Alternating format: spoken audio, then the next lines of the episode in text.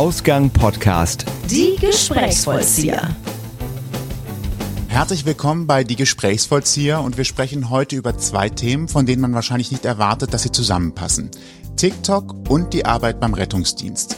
Vielleicht rollen die ersten schon mit den Augen, aber bei dem recht jungen Social Media Phänomen haben auch wir über 30-Jährige schon einige wertvolle Beiträge gesehen und darüber sprechen wir heute. Ich bin Sebastian und ich bin Toni und unser heutiger Gast ist im Rettungsdienst tätig und hat mehr als 190.000 Follower. Auf TikTok macht er meist unterhaltsame Lernvideos über Situationen aus seinem Berufsalltag, die immer auch eine Botschaft vermitteln sollen und wie das alles zusammenpasst und wie wichtig die Arbeit von Rettungskräften allgemein ist, wollen wir heute nochmal herausstellen und sagen herzlich willkommen, Luis. Vielen Dank. Hello. Schön, dass du da bist. Ja, danke, ich freue mich auch. Danke für die Einladung. Wir fangen wie immer an mit einer Crusher-Frage. Ja. Und die ja. lautet, Wann sollte man auf keinen Fall den Beruf des Rettungsassistenten wählen? Des Rettungsassistenten, da muss ich direkt eingreifen. Rettungsassistenten gibt's ja eigentlich gar nicht mehr. Es ist jetzt mittlerweile der Notfallsanitäter beziehungsweise äh, der Rettungssanitäter. Da, da, Aber ähm, das sollte man. Richtung schnelle Reaktionsfähigkeit bei ernsten Situationen. Genau.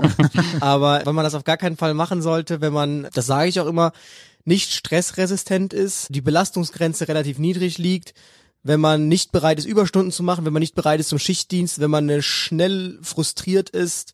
Also alles das, was man, was aus der Komfortzone, wenn alles, was darüber hinausgeht, dann sollte man diesen Beruf sein lassen. Das klingt aber auch gerade nach einer echten Herausforderung für die eigene mentale Fitness so auf Dauer. Das ist auch so. Also man muss sich ja äh, im Klaren darüber sein, dass man ja da täglich mit verschiedensten Dingen konfrontiert wird und je gut bürgerlicher man selber aufgewachsen ist, desto größer der Kulturschock. Und man muss sich auch immer die Frage stellen, was für Leute sind dann auf den Rettungsdienst angewiesen? Das sind ja, jetzt von diesen ganzen Verkehrsunfällen und Feuern und dieses, dieser Klassiker mal weg. Das sind Menschen, die ab einem Punkt zu dem Schluss kommen, dass sie hilflos sind. Und da gibt es eben auch wieder Menschen, die kommen schneller zu dem Schluss und zu denen, bei denen ist man dann auch schneller. Und das sind eben meist keine gutbürgerlichen Familien, sondern wirklich äh, einsame Menschen leider auch, Menschen, die sich überhaupt nicht mehr in der Lage sind, selbst zu versorgen. Also man darf kein empfindliches Geruchsempfinden haben und Genau, es gibt auch Leute, die, die können Leute irgendwie nicht kotzen hören, lese ich auch immer öfter und können kein Blut sehen. Das sind so die Klassiker, das, äh, das muss man alles abkönnen. Also man muss wirklich, wirklich ein harter Typ sein, harter Hund sein, sage ich jetzt mal. Oder eben eine harte Hündin, um da genderkonform zu bleiben. Okay, dann kommen wir mal zu direkt zu so so so Klassikern, die man fragt und wir es einfach abgehakt haben und damit du vielleicht auch ein für alle Mal sagen kannst, jetzt habe ja. ich gesagt, jetzt habe ich auch die Schnauze voll, diese Fragen nochmal zu beantworten. Unsere neueste Kategorie Bullshit Bingo, Rettungsdienst-Edition. Was sind denn die nervigsten Fragen, die man tatsächlich im Rettungs jetzt jetzt habe ich Rettungssanitäter stehen stellen kann? Die nervigste Frage ist, da habe ich auch letztens ein Video drüber gemacht. Was war dein schlimmster Einsatz? Also das ist, liegt irgendwie so in dieser Sensationsgeilheit der Menschen, dass sie das irgendwie interessiert. Kann ich auch verstehen. Aber es ist natürlich, das habe ich auch dort gesagt, man muss ja darüber im Klaren sein. Schlimm äh, impliziert ja, dass der Gegenüber da Probleme vielleicht mit hatte und dass es für ihn eine nicht einfache Situation ist. Und auch wenn man jetzt Rettungsdienstler ist, heißt das nicht, dass man das alles wegsteckt, als wäre das nichts gewesen. Und das ist so eine der nervigsten Fragen, weil da hat man auch keine Lust drüber zu reden. Also immer so Kamellen rauszuholen, das, das lasse ich nicht. Und was ich auch nicht mag, ist diese Autosuggestiv, diese Aussage, ah, ist bestimmt hart, ne? Man sieht ja bestimmt viele schlimme Dinge. Und dann denke ich mir, ja, aber sicher nicht das, was du unter schlimm siehst. Also irgendwie Menschen, die jetzt im Auto einklemmt sind, eher weniger. Aber was ich jetzt schlimm finde, ist irgendwie, wenn jemand mehrere Wochen lang in seinem eigenen Code oder sonst was liegt. Das ist, ich sage, ja, das ist schon ein Kracher. Mhm. Vielleicht noch etwas aus der um das Thema von wegzubekommen, aus der urbanen Legendenbildung, äh, Spritzensetz und so weiter, dürft ihr als Sanitäter? Das ist, da sprichst du jetzt hier einen Punkt an, da schlägt jedem Rettungsdienst das Herz schneller. Das ist nämlich der Streitpunkt gerade schlechthin. Also das ist gerade eine sehr vielfach diskutierte Geschichte. Um es ganz einfach aufzurollen, der Rettungssanitäter darf es nicht. Der Notfallsanitäter, da scheiden sich gerade die Geister. Das ist ja diese dreijährige Berufsausbildung da scheiden sich die Geister, ob er das darf. Es gibt ja das Heilpraktikergesetz und das sagt eigentlich, dass nur Medikamente gegeben werden dürfen von Ärzten. Das macht ja rein jetzt so plump betrachtet Sinn, weil der Arzt hat ja die größte medizinische Ausbildung und nur der kann ja wirklich alle Folgen und Konsequenzen und so weiter einschätzen. Also sollte der auch nur Medikamente geben. Notfallmedizin funktioniert halt aber anders. Und man muss auch sagen, in Notfallmedizin gibt es so 20 Notfallbilder kann ich sagen, das sind noch die Filme, die man auf den Prüfungen immer drauf haben muss. Da gibt es auch die Standardmedikationen und die werden abgearbeitet. Also könnte man das eigentlich auch so einem Notfallsanitäter zutrauen. Die Notfallsanitäter trauen sich das auch zu, weil die sagen, wir lernen das noch, Wirkstoff und so weiter und so fort. Aber es ist eben sehr schwierig. Und es ist schon so weit gegangen in Deutschland, dass dann irgendjemand gedacht hat, ich muss jetzt hier ein Urteil erzwingen, hat dann Morphin, also jetzt nicht mal irgendein Medikament, sondern gleich noch eins, das auch noch unter das Betäubungsmittelgesetz fällt, Morphin gegeben im Einsatz ohne Notarzt und hat sich selbst angezeigt. Und das Gericht hat ihn in dem Fall freigesprochen, hat aber gesagt, dass das kein repräsentatives Urteil ist natürlich, hat sich ja wieder alle Möglichkeiten offen gehalten. Und das ist gerade ganz, ganz heiß diskutiert. Also in Aachen haben wir da ein sehr schönes System gehabt, da habe ich angefangen, den Telenotarzt. Und ähm, dort war das eben so, dass äh, da dort ein Arzt sitzt vor äh, ja, Homeoffice-mäßig quasi, also neben der Leitstelle, sieht die ganzen Vitalparameter, man ruft den an und sagt, hör mal, wir haben die und die Situation, wir würden gerne das und das Medikament jetzt applizieren oder sehen das als erforderlich an. Dann sagt der Notarzt ja und nimmt das auf seine Kappe oder er sagt nein aus den und den Gründen. Und äh, das ist so aus meiner Sicht die aktuell beste Lösung.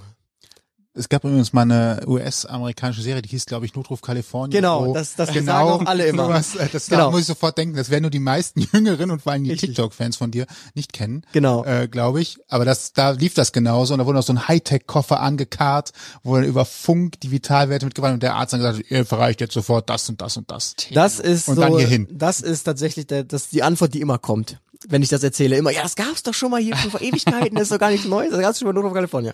Genau, ja, und das muss man sich wirklich mal äh, auf der Zunge zergehen lassen. Das ist eine Serie aus Ende der 80er, Anfang der 90er und wir reden gerade davon, dass das, äh, ist das ein Pilotprojekt oder ist das? Es ist äh, mittlerweile kein Pilotprojekt mehr in Aachen. Aber ähm, es gibt einige Kreise, die trauen sich dann daran, die testen. Das ist immer noch nicht ausgerollt. NRW will das Flächendenken einführen. Es haben aber nur ganz, ganz wenige Kreise oder Städte aktuell. Und das ist aber wieder so typisch Deutschland, muss ich sagen. Man freut sich über so Errungenschaften, wo die ganze Welt sagt, ja krass, haben wir schon seit über, über 20 Jahren. Das beste Beispiel dafür ist, was man, jetzt weiß nicht, ob ihr das mitbekommen habt in den Medien, man hat sich gefreut, die Leitstellen sind jetzt in der Lage, ähm, den Standort beim Anruf zu orten, aber auch nur bei Android-Handys, bei iPhone geht's noch nicht. Und was auch nicht gesagt wurde, nicht jede Leitstelle, sondern nur Leitstellen, die einen das Leitrechner haben, der das unterstützt. Diese Schnittstelle hat, die hat man zum Beispiel nicht. Also Köln hatte bis vor kurzem noch einen das Leitrechner aus den 80er Jahren. Und ähm, dann, dann schaut man so mal in die Vereinigten Staaten, da ist das Gang und Gäbe und da ist man mittlerweile so weit, dass man sagt, nö, warum nicht, warum denn der Standort? Wir haben so viele Hochhäuser, wir werten jetzt sogar gleich noch den Luftdrucksensor aus und können dann sogar sagen, in welcher Etage der ist. Und wir sind jetzt in Deutschland froh, dass zwei, drei Leitstellen in Deutschland in der Lage sind, irgendwie ein Android-Handy zu orten. Also, ja. Ja, man merkt schon, du redest sehr passioniert darüber, was ja toll ist, denn deswegen bist du ja hier. Aber das alles hat ja auch einen Anfang irgendwo. Meistens. Wie, wie bist du denn da so reingerutscht in, in das Thema, in die, in die Branche sozusagen? Ja, das ist äh, der Klassiker, glaube ich. Äh, man wusste nicht, was man machen soll. nee. Ich, ich habe 2014 mein Abitur äh, abgeschlossen und wollte Medizin studieren, weil ich auch in der Verwandtschaft einige Ärzte habe und irgendwie, keine Ahnung, dachte ich mir, das ist ja eigentlich eine sichere Sache, Medizinstudium, das ist ja so das Ding, ne? Und hatte auch sofort dann einen Studienplatz in Marburg. Und dann muss ich sagen, ging es mir dann doch irgendwie zu schnell. Also das ist ja dann wirklich direkt von zu Hause weg, aus den Flüchten da aus dem Nest. Muss ich sagen, war mir ein bisschen too much sofort. Und dann dachte ich mir, okay, dann mache ich doch erstmal ein freiwilliges soziales Jahr, beziehungsweise Bundesfreiwilligendienst. Dann habe ich geguckt, Johanniter Unfallhilfe bietet das an. Und ich dachte, ja, ich möchte nicht irgendwie in Altenheimen jetzt das machen oder ich möchte jetzt ich möchte Action haben, so richtig, richtig Action. Heißt natürlich nicht, dass es in Altenheim nicht auch Action gibt, aber eine andere Form von Action. Ich brauche halt Abwechslung. Und äh, ja, Rettungsdienst klang da sehr verlockend. Und ähm, dann habe ich mich dort beworben, habe einen Platz bekommen und dann wurde ich im Rahmen dieses Freiwilligen Sozialen Jahres eben zum Rettungssanitäter qualifiziert und ähm, war dort hauptsächlich im Krankentransport eingesetzt. Das ist so der klassische Werdegang. Erstmal Krankentransport, also Sekundärverlegungen fahren oder nicht Notfallpatienten, nicht primär Notfallpatienten fahren. Und dann habe ich immer den großen Führerschein gemacht, weil ich auch einen Rettungswagen fahren wollte und dann bin ich auf einen Rettungswagen gekommen und ähm, hatte dann nach dem freiwilligen sozialen Jahr den Studienplatz natürlich immer noch zustehen. Ähm, da so so so weit ist man da in Deutschland, dass man ähm, dass man sagt, okay, wenn jemand so was Soziales macht, dann bleibt der Studienplatz erhalten. Da wurde mir der Anis in Göttingen zugeteilt und ich muss sagen, ähm, Das klingt jetzt zwar komisch, aber ich war immer froh, wenn ich aus dem Krankenhaus wieder raus war. Und äh, deshalb wusste ich, nee, Medizin wird es definitiv nicht werden. Und so bin ich dann äh, jetzt zu diesem Studiengang gekommen, den ja jeder kennt, wenn man den sagt, auf jeder Party sofort kennt und nie fragt, äh, was ist denn, das habe ich auch noch nie gehört, nämlich Rettungsingenieurwesen. genau, Oha. was ich jetzt seit 2016 studiere. Und was genau macht man da so? Im Studiengang oder? Na, eher wenn du fertig bist, also was, äh, wozu qualifiziert auch, dich das? Auch das ist eine Frage, die mir immer häufiger gestellt wird. Ja, ich habe jetzt die Bachelorarbeit abgegeben und sage, Master bin, da heißt ja, oh, ist ja schon bald fertig, was, was machst du denn dann? Ähm, es ist, es hat tatsächlich nichts mit Rettungsdienst an sich zu tun. Also medizinisch hat das gar nichts damit zu tun, sondern ähm, der klassische Werdegang wäre, dass ich sage, okay, ich gehe jetzt zu einer Feuerwehr und werde dort Einsatzleiter mit einem Master wäre ich dann qualifiziert für den höheren Dienst, also für die höchste äh, Beamtenlaufbahn, die es da gibt. Und mit einem Bachelor eben für einen gehobenen Dienst. Und ähm, der Grund, warum es den Studiengang gibt, ist, weil der ärztliche Leiter Rettungsdienst in Köln und die Feuerwehr Köln sich damals gedacht haben, da kommen immer so junge Bewerber zu denen, die studierten und die wollen dann, die haben dann Jura studiert oder BWL studiert oder Maschinenbau studiert, Chemie studiert und die wollen dann zur Feuerwehr Einsatzleiter werden, aber die haben vom Tuten und Blasen keine Ahnung. Und dann dachten sie, es wäre dann cool, wenn man einen Studiengang hätte, wo man die Leute schon daran führt und ähm, die dann mit sehr viel Vorwissen übernehmen kann. Das ist der Grundgedanke dieses Studiengangs. Das heißt, das wäre der Klassiker, zu irgendeiner Feuerwehr ins Management zu gehen. Das sehe ich mich tatsächlich aktuell noch nicht so. Ähm, mich interessiert tatsächlich eher die Privatwirtschaft, also so ein Rettungswagen zum Beispiel. Ich weiß nicht, ob einem das mal aufgefallen ist, aber Mercedes, bei Mercedes im Autohaus steht so ein Rettungswagen nicht, wie er auf der Straße fährt. Das ist ein ausschließlich das Fahrgestell ist von irgendeinem Automobilhersteller, der eben so Transporter im Angebot hat und hinten, da muss eben so ein Kasten drauf, der speziell auf die Bedürfnisse zugeschnitten ist. Das muss ja gebaut werden, konstruiert werden. Das wäre dann so ein Fall, wo man einen Rettungsingenieur einsetzen könnte. Es gibt ja auch Unternehmen, die bauen Medizinprodukte wirklich, also CTs, MRTs und so weiter. Da könnte man einen Rettungsingenieur auch einsetzen die super klassische, ähm, ich sage jetzt mal Hippie-Variante wäre zu sagen, okay, ich will die Welt retten und gehe jetzt dann irgendwie in ein Entwicklungsland und baue dann Trinkwasserversorgung. Auch das wird einem im Studium beigebracht, wie das geht, Meerwasserentsalzung und so weiter und so fort. Und THW zum Beispiel wäre dann eine Einsatzmöglichkeit. Genau, also es ist breiter gefächert, als man denkt, aber man wird nirgendwo eine Stellenausschreibung legen, sondern nur ganz, ganz selten, wo drin steht, wir suchen einen Rettungsingenieur. Also man sucht dann meist noch Bauingenieure, zum Beispiel im Bereich baulicher Brandschutz oder BWLer, aber man muss sich da so ein bisschen selbst drauf bewerben und sagen, ich kann das ja auch, weil. Wie lange gibt's denn den Beruf? 2006, glaube ich, gibt's den Studiengang. Also noch nicht so lange. Es ist ja, aber doch schon 15 Jahre, da würde man ja meinen, dass das... Nur in Köln und Hamburg, nur in Köln und Hamburg. Ah, interessant, ja. Ja gut, man kann sich halt unter Ingenieur an sich nicht so viel vorstellen, ne? So bei Rettung okay, aber Ingenieur, ich halt, wie gesagt, deswegen. ich sehe immer häuserbauende, Maschinen entwickelnde Menschen dabei. Ja, du, aber ich als kreativ veranlagter Mensch, äh, naja okay. gut. Was, glaube ich, viele nicht hinkriegen, ist die Connection zwischen Rettung und Ingenieur. Ja, ja. Äh, Rettung ist aber weiter gefasst. Also wenn du jetzt auch zum Beispiel sagst, Aufbau einer Trinkwasserversorgung und so weiter, dann wird mir klar, dass das damit reinpasst. Aber hätte es natürlich eher tatsächlich so im äh, im Sanitärbereich gesehen. Also mit das, jetzt nicht das, das Badezimmer, viele, genau, aber wir haben nichts zu tun mit wie rette ich einen Patienten oder so. Also es gibt zwar ein Modul, da wird das vermittelt, damit man mal ein Grundlagenwissen hat überhaupt, weil Medizinprodukte sind ja eben auch für Medizin, aber die werden ja nicht von Ärzten entwickelt, also mitentwickelt, aber der konzipiert das Gerät ja nicht, damit man eine Ahnung mal oder was von gehört hat. Aber ja, es ist nicht primär darauf ausgelegt, dass man danach auf dem Rettungswagen sitzt und, und Menschen rettet oder so, sondern ganz anders. Aber jetzt sitzt du ja auch auf dem Rettungswagen. Wie ist es denn dazu gekommen? Ja, ich muss sagen, so ein Rettungsdienst ist so eine Sache, da sieht man auch immer wieder, da kommen viele Leute äh, hin und die kommen aber auch schlecht wieder weg. Also da kommen wirklich Leute mit Ambitionen hin, ich möchte Medizin studieren, ich werde Bundeskanzler, was weiß ich jetzt mal überspitzt gesagt.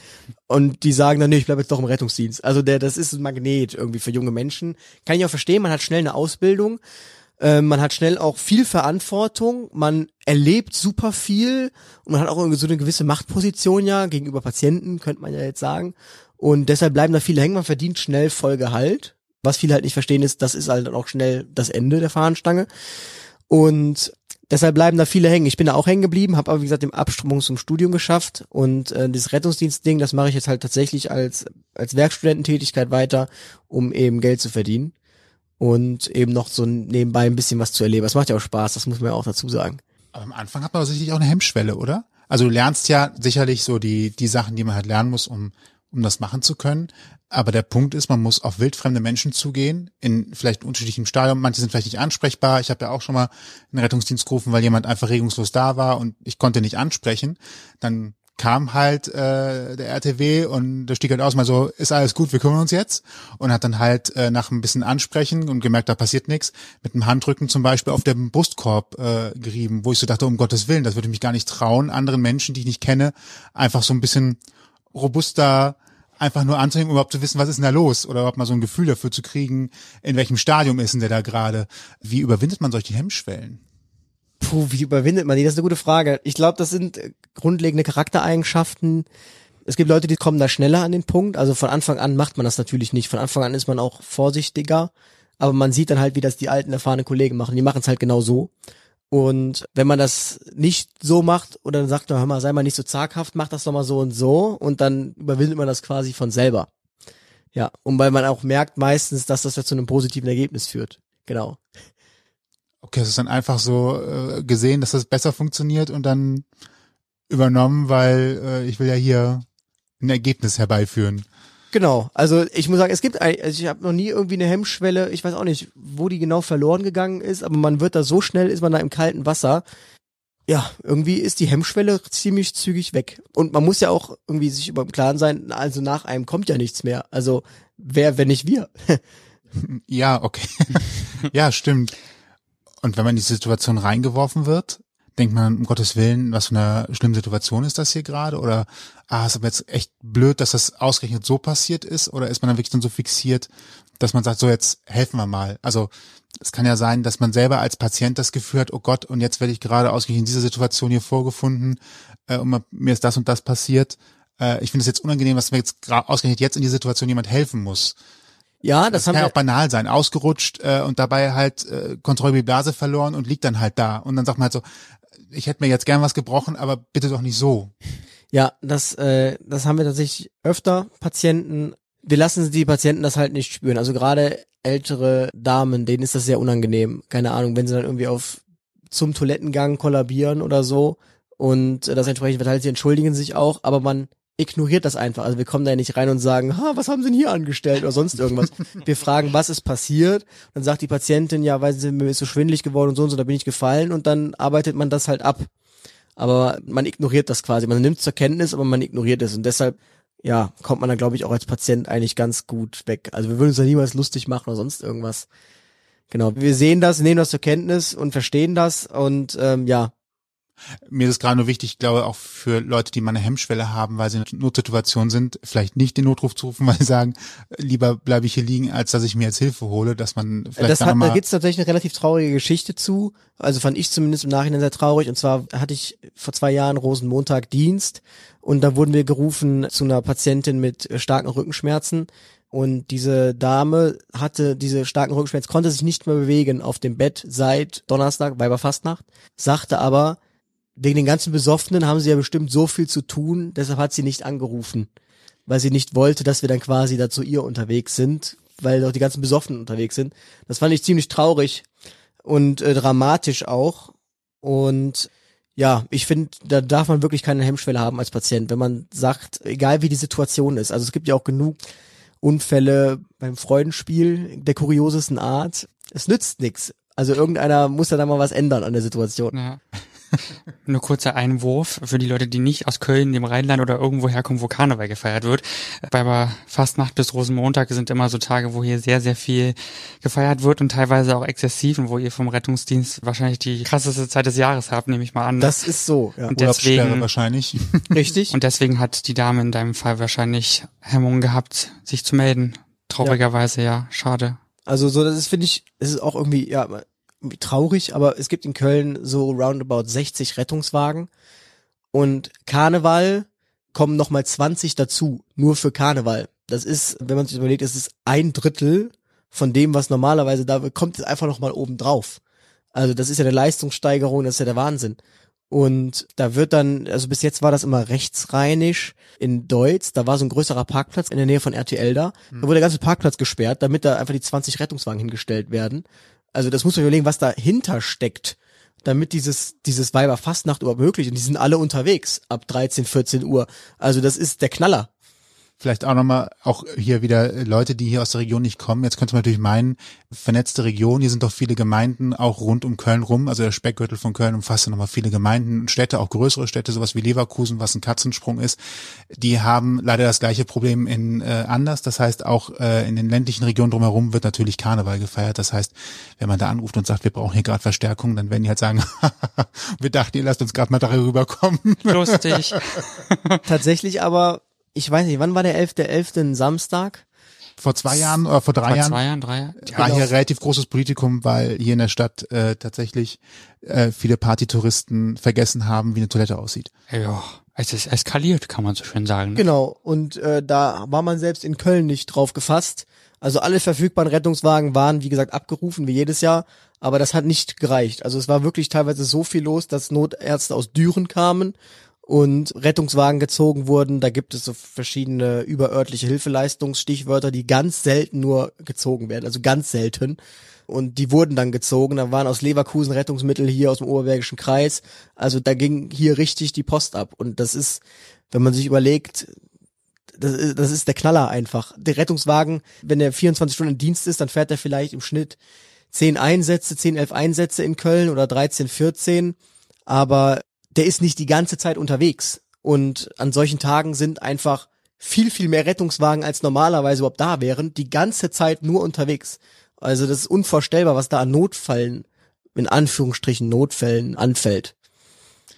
An dieser Stelle vielleicht auch mal der Aufruf an die Mitmenschen, wenn ihr feiert, denkt doch mal drüber nach, wann der Zeitpunkt für ein Glas Wasser oder eine Cola gekommen ist als Genau, Alternative. das wäre auch sehr dankbar. Ja, oder was ist eigentlich ein Notfall? Vielleicht können wir das einfach direkt schon mal klären, wenn wir schon bei dem Thema sind. Das ist natürlich jetzt eine rechtlich schwierige Frage. Ja, wir Ähm, machen es vielleicht ein bisschen verständlicher für alle. Vielleicht gar nicht aus dem rechtlichen Aspekt, wann wäre für mich der Zeitpunkt, wo ich vielleicht als Patient darüber nachdenken sollte, oder andersrum, wann muss ich als Patient darüber nachdenken, wann ich einen Notarzt rufe, wann rufe ich einen Arzt an oder wann gehe ich ins Krankenhaus? Was wären da so die Regelungen, so jetzt einfach mal so vom gesunden Menschenverstand aus? Also ich sag immer, im Rettungswagen oder Rettungstransportwagen heißt er ja, steht ja Rettungstransport. Und wenn man meint, dass man selber nicht mehr in der Lage ist, weil es einem so massivst schlecht geht, die Treppe runterzugehen, zu einem Taxi, sich ins Krankenhaus fahren zu lassen, sich da vorzustellen, weil man meint, wenn man jetzt nicht sich jetzt was ändert, dass man dann kollabiert oder sonst was passiert, dann würde ich sagen, ist eine Indikation für einen Rettungswagen gestellt. Aber wir haben das auch ganz oft. Ich weiß, das ist super schön, wenn ein Kind zur Welt kommt. Aber wir haben das ganz oft. Ich weiß nicht, ob das irgendwie aus, aus Serien oder Sendungen so übermittelt wird, dass dann schwangere Frauen sagen, okay, ja, mein Fruchtplatz ist Platz, jetzt brauche ich einen Rettungswagen und stehen dann dann quasi äh, mit ihrer Handtasche unten in der Tür, geben dem ähm, Ehemann noch äh, einen Abschiedskuss und sagen dann bitte fahren Sie mich jetzt ins Krankenhaus, wo man sich die Frage stellt, warum? Also warum nicht mit dem Taxi? Also wir machen ja nichts anderes außer einpacken und fahren. Wir, wir geben ihr keine Medikamente. Wir versuchen auch jeglichen Zustand zu vermeiden, dass dieses Kind auf die Welt kommt. Gibt auch schönere Orte, glaube ich. Als Genau. Also ja, ich, ich, ich, ich kann das, man muss ja auch beim Klaren sein, dass ein Rettungswagen viele Medikamente an Bord hat und dafür ausgerüstet ist, wirklich Intensivtherapie durchzuführen, wenn es denn sein muss. Und wenn ich mit einem Rettungswagen gefahren werde und an mir wurde nichts, nichts gemacht, und ich würde selber sagen, einfach nur, dass jetzt ein Pflaster geklebt wurde, ist für mich schon nichts gemacht. Dann sollte man sich wirklich fragen, ob diese Fahrt jetzt notwendig war. Das haben wir nämlich auch ganz oft, dass irgendwie Leute hinfallen, draußen auch junge betrunkene Leute und haben dann eine Kopfplatzwunde. Ja, die muss genäht werden. Aber ich muss trotzdem nicht mit dem Rettungswagen ins Krankenhaus gefahren werden dafür. Also, Ja, heißt ja nicht Rettungstaxi, ne? genau. das heißt es leider nicht. Das sehen zwar viele anders, aber das heißt es leider nicht. Okay, ich glaube, das hilft schon mal ganz gut so zur Einschätzung, wann der richtige Moment ist. Ja, und vielleicht äh, einfach nur nochmal direkt hinten angeschoben, jeder Rettungswagen, der besetzt wird von jemandem, der den Wagen nicht benötigt, ist halt besetzt, ne? Für andere Menschen, die vielleicht es gerade nötiger haben. So, so in ist deiner das leider. Geschichte. Ja. Oh, das ist auch wieder so eine, so eine Medien-Allgemein-Einleitung. Wir leben in besonderen Zeiten. Oh, Gott. ja. Kann, das es mehr hören. gerade schon aus den Lautsprechern und Kopfhörern. Wir leben in besonderen Zeiten. Wegen der Waldbrände in Kalifornien. nehme ich Genau. Wahrscheinlich, ja. ja. Nee, ich wollte von Systemrelevanz reden. Der Wald hat auch eine gewisse Systemrelevanz, das werden wir aber erst feststellen, wenn es enger geworden ist. Die Rede ist jetzt von systemrelevanten Berufen und da habe ich gehört, dass natürlich Pflegeärzte, aber auch Rettungsdienste sicherlich hier eine sehr große Rolle spielen. Glaubst du, hast du das Gefühl, dass dein Beruf mal nicht systemrelevant gewesen ist oder nicht als solches gesehen worden ist? War der Beruf eigentlich nicht schon immer systemrelevant? Ähm, ja. Einfache Antwort, ja. Also, ja. Wofür ist dann die Definition eigentlich notwendig? Dieser Begriff wurde ja nicht vom Rettungsdienst selbst gemacht, ne? Oder von Ja, das ist richtig, ja. Pflegepersonal aus Krankenhäusern oder machen, sowas. Entschuldigung, nein. Das, dieser Begriff ist ja mit der Zeit entstanden, als wir gerade alle irgendwie zu Hause bleiben mussten, weil Lockdown war und Co. So, ne? Und da wurden plötzlich systemrelevante Berufe. also da wurden Berufe plötzlich systemrelevant, die eigentlich ja schon von jeher eine große Relevanz haben, weil ihr Leben rettet zum Beispiel. So. Davor, Das war mein Aufhänger des Ganzen Okay. eigentlich. Davor systemrelevant waren das letzte Mal Banken. um es mal ein bisschen, ein bisschen überspitzt darzustellen, weil da hat man 2008 gesagt, diese Banken sind systemrelevant und dürfen deswegen nicht, äh, Mhm. nicht ausfallen. Und da hat man das dann auch auf einmal auf Berufe umgemünzt. Hast du denn das Gefühl, dass in der Zeit viel Anerkennung auch für dich im Sanitätsdienst auf dich zugekommen ist? Äh, Im Rettungsdienst, Im der Rettungsdienst. Sanitätsdienst gibt's ja nicht mehr aktuell, weil es gibt ja keine Veranstaltungen. Entschuldigung. Aber ähm, aber ähm, ja, also es gab ja mal diese kurze Phase des Applauses, wo glaube ich äh, tatsächlich einfach nur viele Menschen äh, gedacht haben, wenn sie applaudieren, dann löst sich das Virus in Luft aus, weil sie dann viel härter arbeiten und dann ist das alles weg. Das war glaube ich einfach nur so eine, ich bin hier zu Hause im Lockdown, ich kann nichts machen, also klatsch ich. Da gibt's ja genug Memes, glaube ich, die das entsprechend parodiert haben. Ich weiß nicht, so warum applaudieren wir nicht für die Lufthansa? Das wird schon helfen, hat ja aber den Pflegekräften geholfen oder so. Und ich sehe das so tatsächlich, also ich glaube, jeder Rettungsdienstler freut sich, ähm, wenn er denn mal Anerkennung bekommt, also ein Dankeschön vom Patienten oder sonst irgendwas, aber es, das macht, glaube ich, keiner den Job, weil er das ähm, jeden Tag bräuchte, dass irgendwer für ihn klatscht oder äh, sagt, danke, dass du da bist oder sonst irgendwas. Ähm, ich glaube, jeder im Rettungsdienst weiß, dass der Beruf, also dass es ohne diesen Beruf nicht geht. Jeder ist sich auch relativ zügig im Klaren, wenn er da drin ist, dass die Anerkennung eher niedrig ist, obwohl sie vielleicht höher sein sollte oder zumindest das Verständnis für die Arbeit, für die Maßnahmen des Rettungsdienstes. Also man muss ja nicht aus Fenster aufmachen und sich das angucken oder sonst irgendwas. Ich nehme tatsächlich, das war, es war mal kurz so mit Anerkennung, dass die Leute auch mal vielleicht gewunken haben oder sonst irgendwas, aber ich sehe das nach wie vor so, dass es jetzt wieder so ist, wie es vorher auch war. Der Rettungsdienst ist halt da. Der stört auch mal, wenn er irgendwie gerade zuparkt oder so.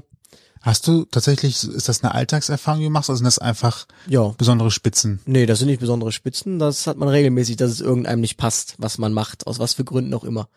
Irgendwie, dass es einer zugeparkt wird, einfach weil das jetzt der nächste Gang ist, direkt vor der Haustür ist. Da hält man nun mal vor der Haustür. Also wir wollen ja jetzt irgendwie nicht äh, drei Kilometer weiter wegfahren und Parkplatz suchen. Und da fühlen sich viele Leute am Schlips getreten. Das ist quasi äh, Daily Business. Ja. Muss man leider so sagen. Da fehlt die Anerkennung bei den Leuten für die, für die Maßnahmen. Ich bin ja tatsächlich bei sowas immer relativ fassungslos, weil ich eigentlich auch Ja. hier immer von einem gesellschaftlichen Konsens ausgegangen bin, dass ja auch ich wollen würde, wenn es mir schlecht geht, mir geholfen wird und der Rettungsdienst nicht erst noch einen Parkplatz suchen muss. Und wenn ich deswegen 20, 30 Minuten halt stehe, ist das vielleicht gerade nicht schön. Aber ich glaube, mir geht's gerade in der Situation immer noch besser als der Grund, warum hier gerade jemand nicht so parkt, wie es vielleicht vorgesehen wäre. Ja, das, ähm, das, das denke ich, das dachte ich auch, dass es da einen gesellschaftlichen Konsens gibt, aber das sind auch teilweise die Leute, die natürlich am lautesten schreien, wenn, wenn man zu ihnen soll, ne? Aber ähm, ich weiß es nicht. Also ich vergleiche das mal gerne mit den Vereinigten Staaten von Amerika. Da ist das ja so, wenn irgendwie da das FDNY irgendeinen Einsatz hat, dann wollen Leute Fotos mit denen machen. Wenn die irgendwo sagen, ich gehe mir eine Cola holen, dann kriegen die die geschenkt. Und ähm, das sind ja Helden da richtig. Und das ist halt in Deutschland anders. Also in Deutschland wird man an der Supermarktkasse zumindest meistens nicht vorgelassen äh, von den Leuten, auch wenn man nur eine Cola in der Hand hat oder so. Also denken sich ja, der Rettungsdienst kann ja genauso gut warten. Und das wäre ja schon ein kleines Zeichen für Anerkennung oder für Respekt. Aber selbst das, gerade hier, in also in Aachen muss ich sagen, da war das schon noch vereinzelt der Fall, aber hier in Köln äh, gar nicht mehr. Auch wenn die sehen, dass man das sichtbar eilig hat oder vielleicht auch nicht. Und da besteht man auch in Deutschland vehement darauf, dass man dann eben vielleicht nicht mal kurz, um sich was zu essen zu holen oder so, vielleicht mal kurz in der zweiten Reihe parkt, sondern hat man gefälligst auch als Rettungswagen, weil man hat ja keinen Einsatz, sich einen Parkplatz zu suchen. Und ich würde sagen, das wäre schon ein kleines Zeichen von Respekt und Anerkennung, wenn man das einfach mal tolerieren würde und sagen würde, okay, die Jungs sind jetzt zwölf Stunden hier, lass die doch einfach kurz ihr Eischen holen und gut ist, dann steht jetzt hier halt mal ein Rettungswagen im Weg, am nächsten Tag steht da die Müllabfuhr und ist da irgendwas, also ja.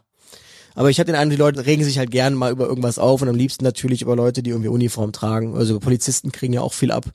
Ja, oder treiben es auf die Spitze, hören den Polizeifunk ab, fahren zu Unfallstellen, behindern eure äh, Rettungsarbeit bei Unfällen, gibt's ja auch. Das ist tatsächlich Seit immer, ein paar was Jahren, mich, ne? Was mich immer verwundert ist, wenn man irgendwie so größere Einsatzlagen hat in Köln, was ja nicht selten vorkommt, dass da relativ zügig immer dieselben Gesichter, die irgendwie hinten Presse draufstehen haben, aufmarschieren. Also ich weiß auch nicht, woher die diese Info haben, dass die teilweise noch vor den nachrückenden Rettungsmitteln da sind. Die Antwort kennen wir auch nicht. Nee, also ich kenne sie, aber ich, ich sag, das war eine rhetorische Frage. Natürlich werden die irgendwas abhören und sich da irgendwas beschafft haben. Ich dachte nur, digitaler Polizeifunk und so weiter wäre abhörsicher, deswegen bin ich da so ein bisschen. Ähm, beim digitalen Polizeifunk ist das so und der Feuerwehrfunk ist eigentlich auch digital und der beziehungsweise der Rettungsdienst der funkt auch digital über dieses BOS-Netz. Aber in Köln ist das noch eine, eine Konferenzschaltung mit dem Analogfunk und da brauche ich eben nur ein einfaches Funkgerät und kann mir das dann anhören. okay. Genau, aber eigentlich ist man da auch auf dem Weg, eben aus den Gründen, dass man, dass man nur mit entsprechender SIM-Karte überhaupt die Berechtigung hat, sich dieses Netz einzuwählen. Man darf auch nicht vergessen, wenn Systeme halt lange Zeit funktioniert haben, braucht es auch eine große Übergangszeit, Oh ja. damit wirklich alle Systeme äh, angeschlossen sind und äh, vielleicht, das ist ein, ich mache kurz die Tür auf. Du hast ja eben schon gesagt, dass du mit den Johannitern angefangen hast und ich glaube, du fährst auch heute noch äh, bei Genau. denen. Rettungsdienst ist ja nicht organisiert, dass es einfach nur eine Stelle gibt, die was macht, sondern wir reden ja hier von mehreren Akteuren, die für das Gleiche unterwegs sind und auch tätig sind. Die Berufsfeuerwehr hat auch nochmal einen eigenen Rettungsdienst, glaube ich. Es gibt noch andere Organisationen, äh, die müssen ja alle auf die gleichen Mittel letztendlich zurückgreifen. Also gleicher Funk, gleiche Leitstelle informiert einfach nur den Rettungswagen, der halt in der Nähe ist und solche Geschichten. Das heißt, es dauert auch einfach, bis solche ähm, organisatorischen Geschichten anständig umgesetzt sind und auch alle auf dem neuesten Stand sind. Auf die muss man Rücksicht nehmen. Und ein großes Problem ist da tatsächlich der Föderalismus. Also es ist wirklich, das ist auch etwas, was kritisiere ich tagtäglich oder es ist, wenn ich in Aachen losfahre nach Köln fahre, dann fahre ich an Düren vorbei, Kerpen vorbei, was weiß ich. Ich fahre durch zig Leitstellenbereiche, äh, durch zig, ich komme an zig verschiedenen Rettungswagen vorbei. Die sehen nicht nur verschieden aus, die sind verschieden ausgestattet. Es ist wirklich ein Unterschied, ob ich in Köln umfalle oder ob ich in Aachen umfalle. Es ist ein Unterschied. Muss man leider einfach so sagen. Und das kann es eigentlich nicht sein. Dann sind wir auch schon beim guten Thema und ein anderer, jetzt sehr bekannter Rettungssanitäter ist ja momentan auch viel in der Presse. Ich rede von Tobi Schlegel. Der hatte eine schöne, oh, da habe ich jetzt jemanden überrascht. Ja. Äh, Tobi Schlegel hat die letzten drei Jahre eine Ausbildung zum Rettungssanitäter gemacht. ja. Äh, Kennst du den überhaupt oder? Tatsächlich nicht. Okay, Gut, wir sind älter als offensichtlich. Luis, deswegen müssen wir Also, das klären. Kurz. Schlegel ist ein Radiomoderator, Fernsehmoderator, hat zum Beispiel auch vor über drei Jahren noch Aspekte, eine Z Kultursendung im ZDF moderiert. Werden die Hörer wahrscheinlich nicht kennen, aber er war auch bei 1 Live ein paar Jahre und bei Viva für diejenigen, die über 30 sind, so wie wir. also, ja. Und er hat halt gesagt, Medien reicht jetzt mal, ich mache jetzt mal was, äh, oder ich zitiere da so ein bisschen gedanklich aus dem Interview, was er gegeben hat. Ich bin jetzt in einem gewissen Alter, da kann man halt überlegen, man macht so weiter wie bisher. Oder man sagt, ich möchte mit meinem Leben noch mal was Positives bewirken und hat halt dann vor äh, etwas mehr als drei Jahren für sich den Schluss gefasst, ich mache eine Ausbildung zum Rettungssanitäter, wohlwissentlich, dass das für mich eine große Veränderung ist und erzählt dann halt in einem Interview darüber, hat aber die ganzen drei Jahre über während der Ausbildung mit niemandem drüber gesprochen in der Öffentlichkeit, sondern hat gesagt, ich mache jetzt die Ausbildung und macht das und der macht jetzt, äh, glaube ich, 50 Prozent Medien und 50 Prozent Rettungssanitäter. Und der hat quasi in der medialen Wahrnehmung gerade halt auch so ein paar Zitate gebracht. Und das bringt mich eigentlich zu einer Frage, die ich sehr interessant fand. Und es schließt sich auch quasi in deine Aussage gerade an. Rettungswagen sind unterschiedlich ausgestattet mit Material. Wie drückt sich eigentlich die Wertschätzung der Arbeit in der technischen oder auch in der medizinischen Ausstattung für das alltäglich aus? Habt ihr, jetzt hatten wir Corona eben auch als Aufhänger, hattet ihr genug Masken, hattet ihr genug Einweghandschuhe, Sachen, die halt im täglichen Einsatz vielleicht jetzt nochmal mehr benutzt werden mussten als ohnehin schon Desinfektionsmittel? Funktioniert das im Grundlegenden? Also erstmal muss ich auch kurz den Klugscheißer rauslassen. Wahrscheinlich hat er die Ausbildung gemacht zum Notfallsanitäter, wenn er drei Jahre gebraucht hat. Für Rettungssanitäter Hat es jetzt schnell auch nur aus dem, aus dem, aus dem Erinnerungen ab, also was er geschrieben Aber hat. er hat, er hat recht und äh, tatsächlich eine sehr gute Frage. Also ich glaube schon, dass sich die, die Anerkennung oder die Wichtigkeit des Berufs da widerspiegelt, aber nicht nur, sondern auch natürlich das, was überhaupt für Gelder vorhanden sind. Also man muss halt sagen, das ist immer das Standardbeispiel. Ja, natürlich können sich kleinere Städte, wie zum Beispiel auch Aachen, besseres leisten. Köln muss es ja immer gleich mal 60 kaufen. So, und das stimmt halt. Also wir reden ja von Medizinprodukten, die müssen einen langen Anerkennungsprozess durchlaufen. Das heißt, so ein EKG-Monitor, der kostet so seine 30, 40.000 Euro. Und das ist natürlich schon eine Hausnummer, wenn man sagt, okay, man muss es nur zehnmal beschaffen oder man muss es 60 mal beschaffen. Wenn wir jetzt auf das konkrete Beispiel eingehen, Masken und so, ja, da muss ich sagen, da konnte man jetzt, glaube ich, in dieser Pandemiesituation einfach wenig für.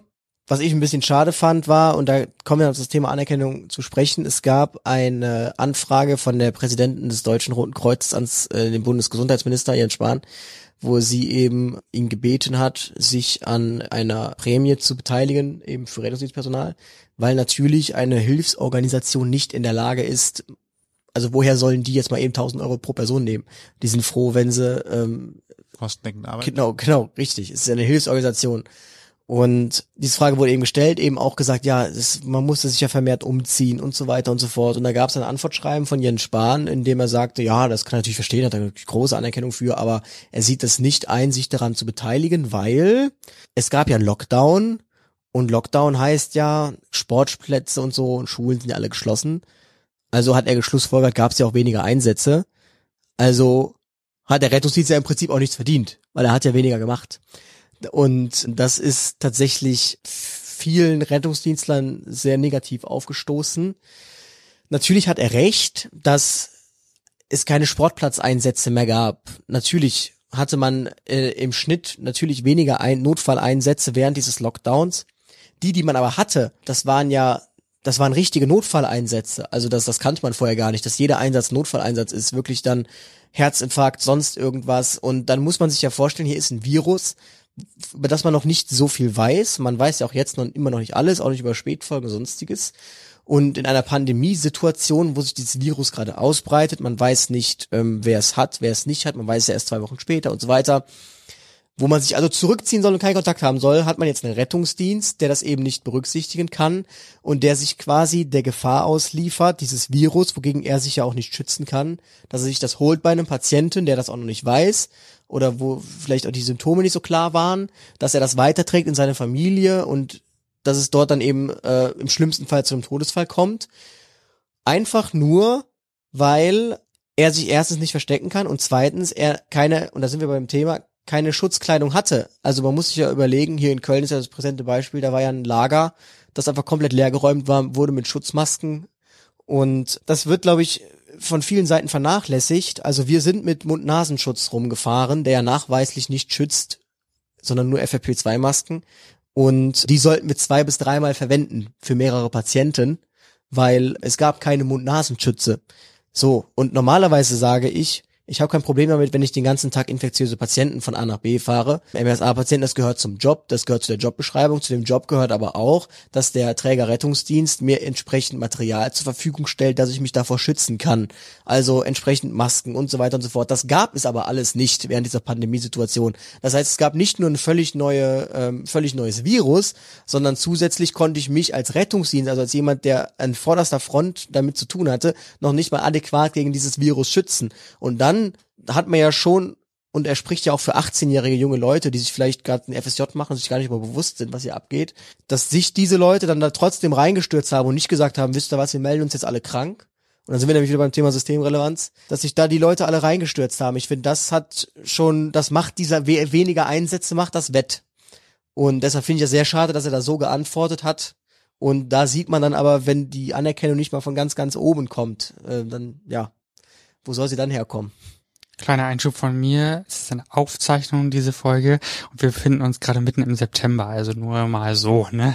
Als sich die Meinung ändern soll. Weil wir gerade Genau, auch ja. ein bisschen Corona thematisieren. Deswegen da machen wir immer der Sicherheit wegen noch mal einen kleinen Einwurf. 2020 muss man dazu sagen. Genau, In 2020. zehn Jahren sich das an und was wovon reden die denn? Also Corona ist eine Krankheit. Genau. Genau. Es ist ein Virus, ist ein Googelt Virus. doch mal. Äh, in der ersten großen Pandemie seit der spanischen Grippe 1920. mhm.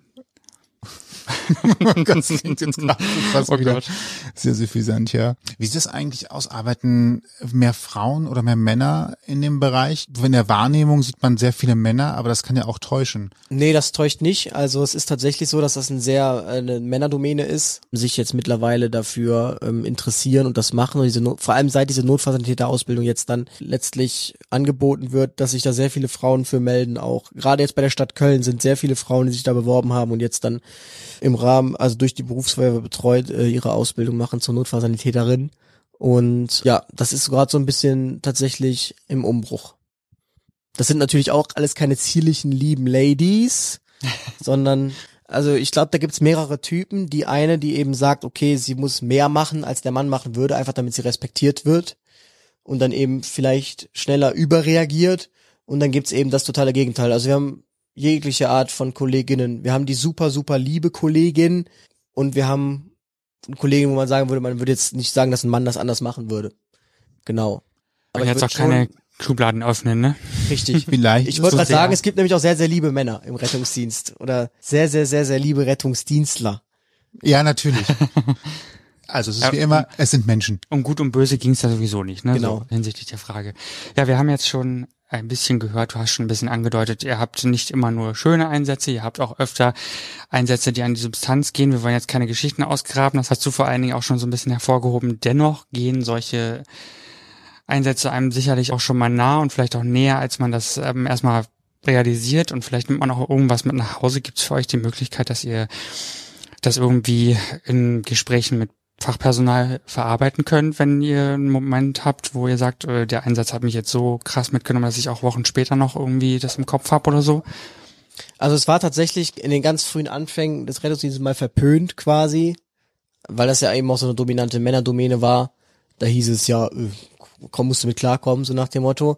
Mittlerweile hat sich das natürlich auch die Gesellschaft gewandelt und da ist das tatsächlich so, dass äh, jede Hilfsorganisation und auch die Berufsfeuerwehr da Notfallseelsorger hat und die sind auch teilweise, ich muss sagen, ich kann nicht genau sagen, wie sich das differenziert in den Ausbildungen, ob es da noch eine Vorstufe gibt vom Notfallseelsorger, irgendwie so ein Ersthelfer-Seelsorger, was mäßiges. Auf jeden Fall gibt es davon bei Berufsfeuerwehren und bei Hilfsorganisationen einige Ansprechpartner. Und dann gibt es nochmal, wie gesagt, so richtige Notfallseelsorger, die von den Kirchen teilweise, von der Kirche gestellt werden. Und die kommen dann zum Beispiel nicht nur für uns, auch für uns, aber die kommen dann auch, wenn wir die anfordern an Einsatzstellen, wo denn Patienten jetzt Betreuung brauchen oder Angehörige von Patienten. Ja, die Möglichkeit gibt es auf jeden Fall. Was sind denn die besonders anstrengenden Tage? Anstrengend ist tatsächlich immer alles über, über 26 Grad. Einfach allein, weil man S3 Sicherheitsstiefel anhat und von oben bis unten eingepackt ist. Das ist schon mal sehr anstrengend. Und ja, anstrengend sind tatsächlich Tage, wo man, also der Dienst beginnt ja meist um 7.30 Uhr überall oder um 7 Uhr und geht dann so bis 19 Uhr, wenn man wirklich um 7.30 Uhr rausfährt direkt und dann die Wache sieht um 19 Uhr zur Ablöse und die ganze Zeit unterwegs war, das sind anstrengende Tage. Ja, klingt auch tatsächlich Ja. danach, als ob man danach froh ist, nach Hause zu kommen und einfach nur noch Ja, ist man auch. Vor allem, wenn die, wenn die Grippewelle wieder losgeht, da sind dann so durchaus mal so Montage, da ist man nur unterwegs. Okay. Ich, ich bin geneigt zu fragen, ob die Leute dann mehr ausrutschen und sich im Bein brechen oder Äh, das ist das eine wie das andere. Also man beobachtet im Rettungsdienst immer so ein Sommerloch. Da ist immer relativ wenig zu tun, Ferienzeit, die Leute sind nicht da. Und dann geht nicht nur, dass es draußen kalt ist und man ja ausrutschen kann und so weiter umfällt, sondern ähm, dazu kommt, die Luft ist sehr trocken. Das ist dann wiederum mit COPD-Patienten, also Patienten mit chronischen Lungenerkrankungen schwierig. Das kommt dann rein. Dann kommt noch ein Influenza-Virus dazu, ähm, das sich in der Gesellschaft ausbreitet, wo man ja übrigens keinerlei Maßnahmen gegen ergreifen muss. Und das dann eben entsprechend auch zu schweren Krankheitsverläufen führt, gerade bei älteren Leuten und so weiter und so fort. Das treibt halt einfach die Einsatzzahlen nach oben.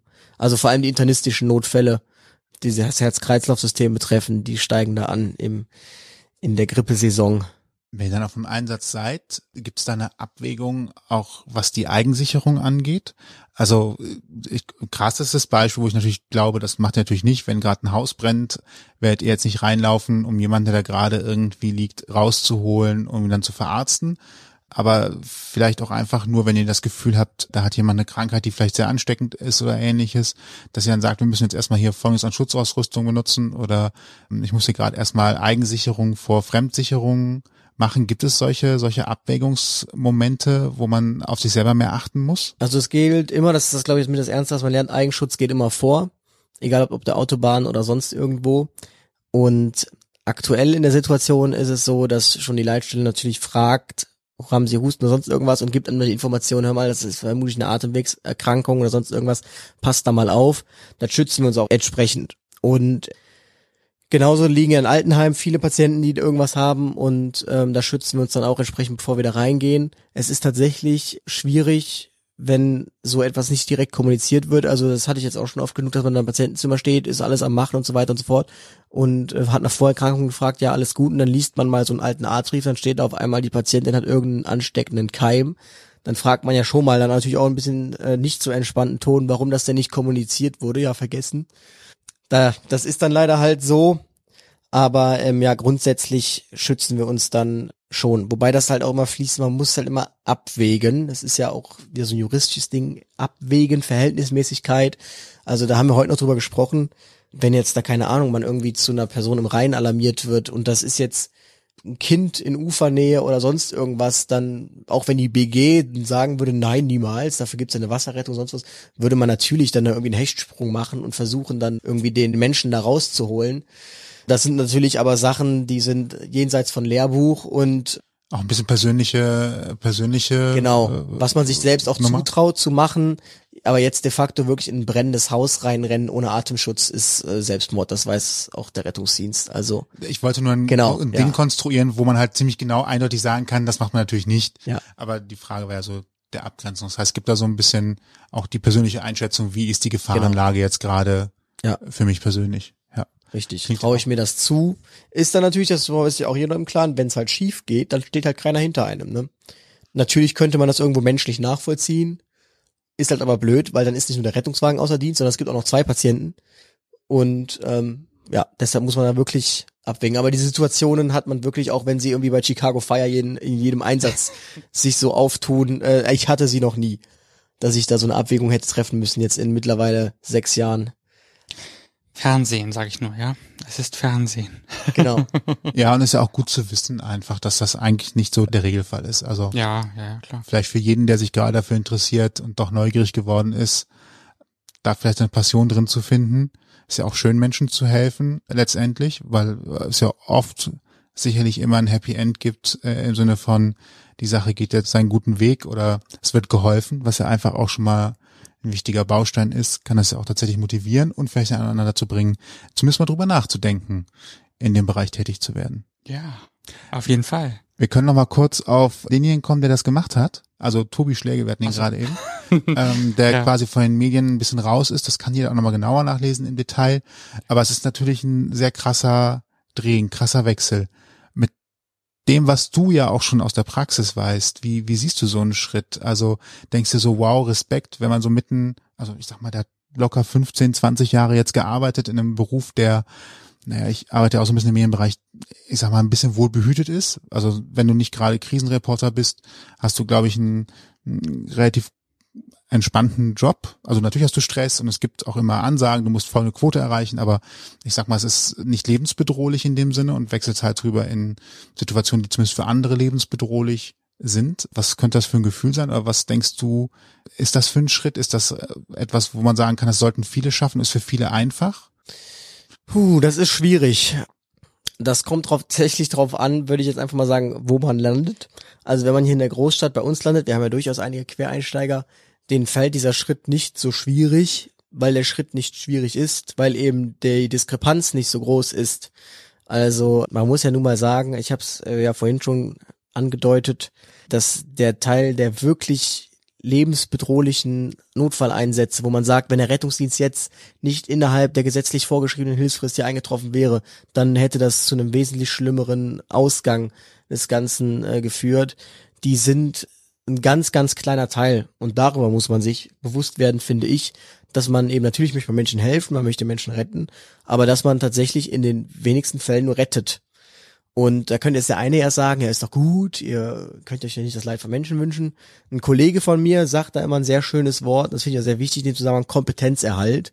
Es geht einfach nur um den Kompetenzerhalt. Und ähm, wenn dann Rettungsdienstler sagt, ja, auch wenn er es vielleicht nicht sagen sollte, aber so eine Reanimation wäre ja noch mal schön, dann will er natürlich nicht, dass irgendein Mensch jetzt stirbt oder reanimationspflichtig wird, aber er wünscht sich diesen Kompetenzerhalt nochmal, dass er nochmal unter einer Stresssituation einfach sich zeigen kann und beweisen kann, dass er es kann. Und es ist ja auch Übung macht den Meister letztendlich. Wenn ich sowas mal vor zwei Jahren das letzte Mal wirklich in der Notsituation machen musste, jetzt kannst du natürlich an der Puppe immer üben und es das ist was anderes. Ja. Aber es ist ja auch, und es kommt auch, die Situation ist auch anders. Also nicht, die Puppe liegt fertig auf einer Matte vor dir, du bist vorbereitet, weißt, was gleich auf dich zukommt. Ja. Im Alltag hast du gerade eben vielleicht noch Currywurst Pommes gegessen und der Einsatz kommt, du musst hin und musst das dann sofort leisten. Das ist ja nochmal ein Unterschied. Also ob man da auch gerade ne, in dieser Situation dann die Kraft auch voll aufbringen muss. Klar. Und das ist ja auch ganz schnell weg. Also ich meine, ich bin selbst Ersthelfer bei mir bei der Arbeit. Das muss man alle zwei Jahre mal auffrischen in einem Kurs, der jetzt ja nur noch einen Tag geht. Ne, vorher waren das mal zwei. Und da ist man ganz schnell an so einem Punkt, wo man denkt, ach ja, so ging das. Ach ja, Moment, äh, so. Und wir müssen es Gott sei Dank auch nicht oft anwenden bei mir auf der Arbeit. Zum Glück. Ne, wir kleben mal ein Pflaster an oder versorgen eine Brandwunde. Aber klar, wenn du es nicht abrufen kannst, was du eben abrufen musst, dann ist es natürlich äh, Natürlich lebensbedrohlich, logisch. Ja, also die, der, der Auszubildende von uns, oder wir haben da einen, der sagte das auch heute, weil wir heute wieder, das erzähle ich jetzt, weil wir heute wieder so einen Tag hatten, wo halt der Anteil an Notfalleinsätzen bei so null Prozent lag. Der sagte halt, er wäre halt einfach nur frustriert jetzt gerade an dem Punkt, weil er lernt in der Schule auch in der Rettungsdienstschule ist es so, da wird man natürlich auf das Extreme vorbereitet. Da lernt er diese ganzen Algorithmen, die ganzen Schemata anzuwenden und so weiter und so fort. Ihr findet den Patient jetzt liegend vor, was macht ihr und wie geht ihr das an? Und in Real Life ist es dann halt immer anders. Da steht der Patient, macht einem die Tür auf und sagt, ich habe seit einer Woche Durchfall und dann steht so ein Auszubildender da und weiß nicht, was er machen soll. Einfach, weil er gerade versucht, seinen Algorithmus dafür abzurufen und merkt, dafür gibt's gar keinen Algorithmus, weil das ja kein Notfalleinsatz ist. Aber leider ist das nun mal das Tagesgeschäft. Und das ist so die Kunst, das auf die Kette zu bekommen, das Tagesgeschäft. Also natürlich auch dann die Extremsituation da zu performen. Und aber auch dieses Tagesgeschäft ist nicht ohne, muss man einfach mal so sagen. Aber ein Auszubildender hat wahrscheinlich immer einen, jemanden, der schon länger im Dienst ist. Also wir fahren immer zu dritt. Also Normalerweise ist ein Rettungswagen mit zwei Leuten besetzt und der Auszubildende ist quasi der dritte. Das heißt, der könnte dann quasi auch ganz am Anfang einfach nur, so wird es auch gemacht, einfach nur zugucken und gucken, wie läuft das. Er muss ja gar nicht aktiv eingreifen. So einzelne Basismaßnahmen kann er mal machen dann.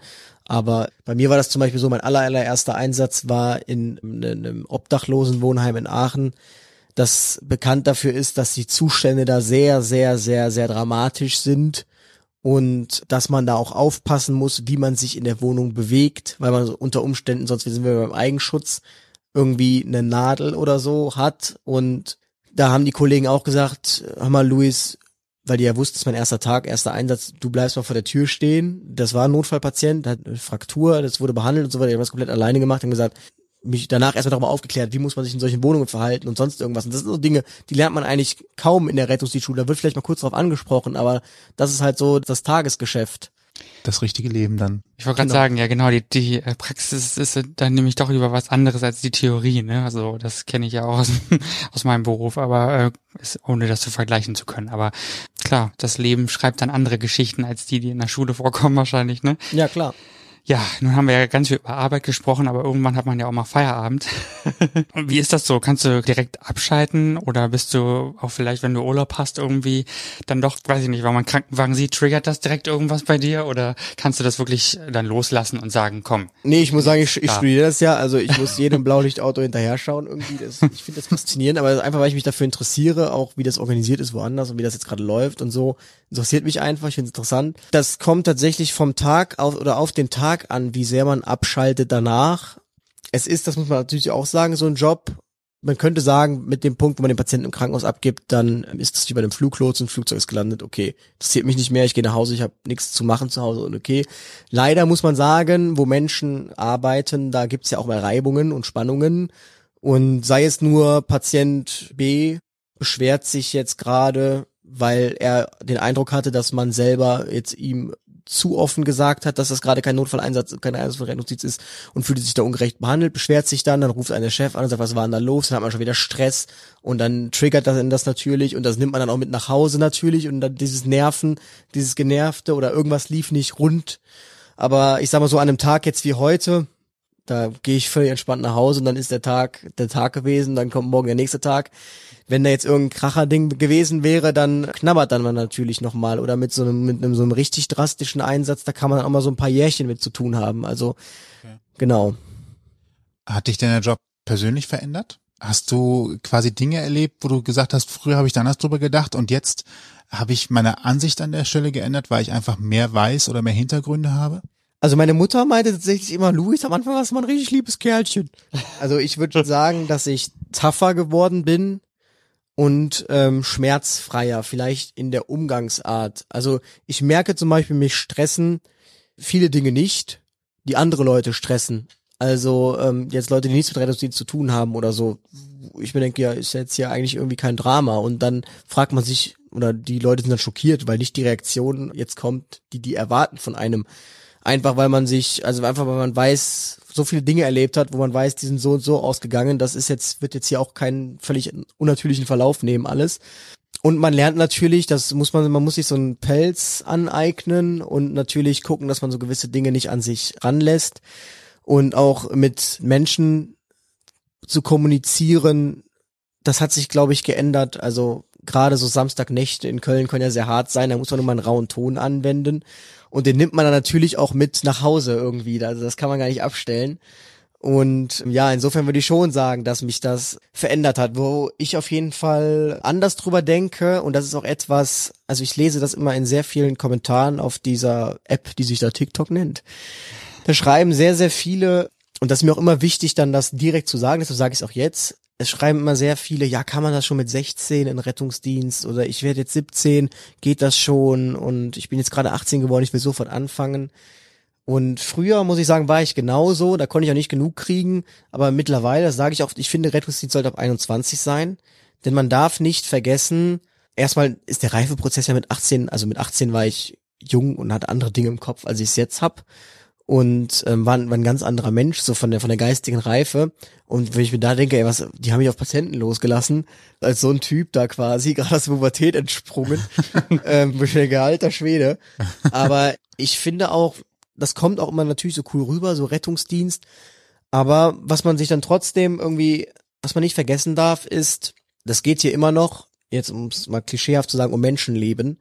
Und ich weiß nicht, ob so gewisse Dinge ein 16-Jähriger schon mal gar nicht, aber auch nicht, ob sie ein 18-Jähriger erleben sollte. Und ich muss natürlich sagen, ich hatte mit 19 Jahren einen äh, ziemlich dramatischen Einsatz, wo ich sage, ich glaube, das ist so der dramatischste, äh, den man haben kann im Rettungsdienst. Und da habe ich immer noch dran zu knabbern. Und da muss ich auch sagen, ich glaube, darüber ist man sich nicht im Klaren, dass man da wirklich seine Jugend unter umsetzt, unter Umständen aber nicht mehr die Jugend, sondern so diese, die früh erwachsen werden Phase aufs Spiel setzt weil man sich denkt, das ist alles so lustig und so cool, das ist es natürlich. Aber wenn es dich dann trifft, dann denkst du dir, krass, in zehn Jahren hätte es vielleicht auch gereicht oder gar nicht. Und dann schleppt man das halt so früh schon mit sich rum. Und da sollte man sich einfach im Klaren drüber sein. Oder ich weiß gar nicht, ob man sich damit in diesem Alter schon im Klaren drüber sein kann. Oder das schon reflektieren kann. Dass es so Dinge gibt, die man sein Leben lang nicht vergisst und wo man vielleicht froh drum wäre, wenn die entweder gar nicht kommen oder wenn man die zumindest erst an einem Punkt erlebt, wo man überhaupt in der Lage schon ist, das zu verarbeiten. Und ähm, ich glaube, das vergessen viele. Und deshalb ist mir das immer wichtig, darauf hinzuweisen, dass das so ist. Und sich vielleicht im Ernstfall auch psychologische Hilfe zu suchen, wenn irgendwie man das Gefühl hat, man kommt über sowas gar nicht hinweg. Ne? Also genau, das, das ist, ja auch natürlich auch mal eine Riesenhürde für viele Leute und so. Und das ist halt auch schwierig, weil der Rettungsdienstler an sich, also wir hatten zum Glück in Aachen ein super Kollegium und das war super herzlich und so, aber es gibt halt auch Typen, die stecken tatsächlich mehr Dinge weg, als man jetzt sagen würde, okay, also die sind jetzt keine Ahnung, so Mitte 30, die haben halt schon einiges erlebt und so und die erkennen jetzt vielleicht auch nicht gleich die Dramatik, dass das in diesen jungen Jahren dem Gegenüber schon passiert und würden deshalb ihm dazu raten oder sonst irgendwas sagen, ja, nach dem Motto, schläfst mal eine Nacht drüber, das ist ja schon gut, ne? Und Deshalb, ja, da muss schon wichtig, dass man da reflektiert. Und ich glaube, das kann man halt mit 18, 19 noch nicht. Deshalb finde ich eigentlich, dass das ein Job sein sollte, der halt nicht in diesen jungen Jahren schon anzutreten ist. Und dass es einfach keine Schwäche ist, wenn man sich Hilfe sucht. Ne? Also Das ist natürlich in welcher auch so, Form ja, auch immer, klar. denke ich mir. Denn nur weil ihr im Rettungsdienst arbeitet und äh, ständig damit zu tun habt, äh, heißt es ja nicht, dass ihr nicht auch äh, emotional reagieren dürft oder alles schlucken müsst, was ihr da jeden Tag seht und erlebt, sondern das auch irgendwo hin muss. Ne? Ja, man braucht einen gesunden Freundeskreis, auf jeden Fall. Sonst ist das schwierig, weil man sich am Anfang immer austauschen muss irgendwie. Genau. Gut, mit 18, 19 kann man aber schon TikTok machen, denn da wollen wir ja auch noch drauf hinaus, ne? Das kann man auch, wenn man älter ist, noch machen. Ja, natürlich. Äh, haben wir auch mit festgestellt. 24 wie ich. ja. Man kann es vielleicht auch über 30 tatsächlich auch noch konsumieren. Das musste man aber auch erstmal für sich feststellen. Ist aber der Grund oder tatsächlich das Medium, wo wir dich kennengelernt haben, obwohl es mit Instagram schon hätte früher stattfinden können. Wobei er das Ja, im Vergleich zu TikTok naja. jetzt noch nicht so Dimensionen angenommen hat. Finde ich jetzt, aber ja. Gut, wir mussten ja TikTok erstmal für uns entdecken, mehr oder weniger, ne? Denn wir haben ja auch gedacht, naja, was ist das schon? Irgendwie wieder irgend, irgendwann, wo 15-Jährige irgendwelche komischen Videos machen. Aber wenn man da mal genau hinguckt, dann äh, kann man da auch durchaus Videos ähm, entdecken, die auch einen Lerninhalt haben. Das haben wir ja schon eingangs ein bisschen erwähnt.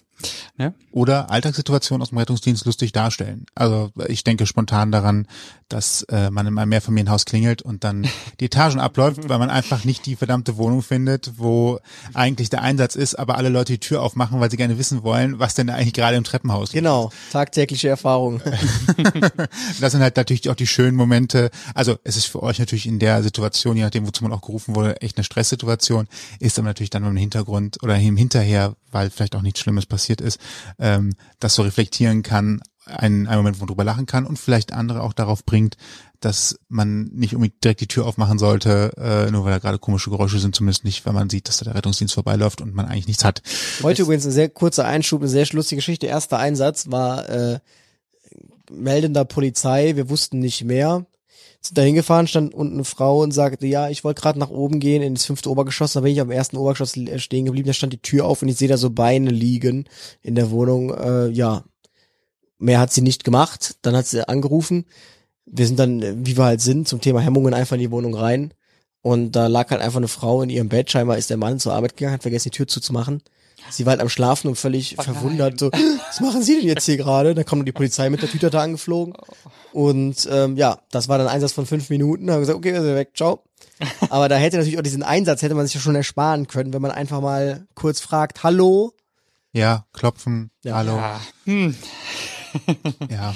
Okay. Naja. Aber Ja. das ist halt so, auf der anderen Seite immerhin hat sich jemand nochmal um seine Mitmenschen gekümmert, weil das ist Das ja etwas, womit stimmt, man heute auch stimmt, ja. öfter zu kämpfen hat. Better safe than sorry, ne? aber wir wecken öfter mal Leute, ja. Na, immerhin. Ja. Waren sie auch noch wegbar. Also Ähm, ein bisschen zynisch gerade. Wir wecken auch manchmal nicht mehr, ja. Oh ja. ähm, Seit Januar bist du jetzt dabei, erst hast du gesagt, oder? Habe ich das vorhin richtig Genau, rausgehört? seit Januar. Und du bist jetzt schon bei rund 200.000, vielleicht auch mehr Follower, je nachdem, ne? Wenn es ausgestrahlt wird. und wann die Leute reinhören. ne? Also Genau. bei sehr, sehr vielen Menschen, wenn man sich jetzt vorstellt, man wäre, würde jetzt vor diesen 180.000, 200.000 Leuten stehen, das ist ja schon irgendwie krass, oder? So. Ja, jetzt, wo du das so sagst, wenn das so wäre, dann wäre das schon krass, das stimmt. sind mehr Leute als ein FC Bayern Spiel im Stadion gucken können. Genau. Nur um mal kurz eine Und Relation ich glaube sogar schon mehr als die Hälfte als Aachen Einwohner hat.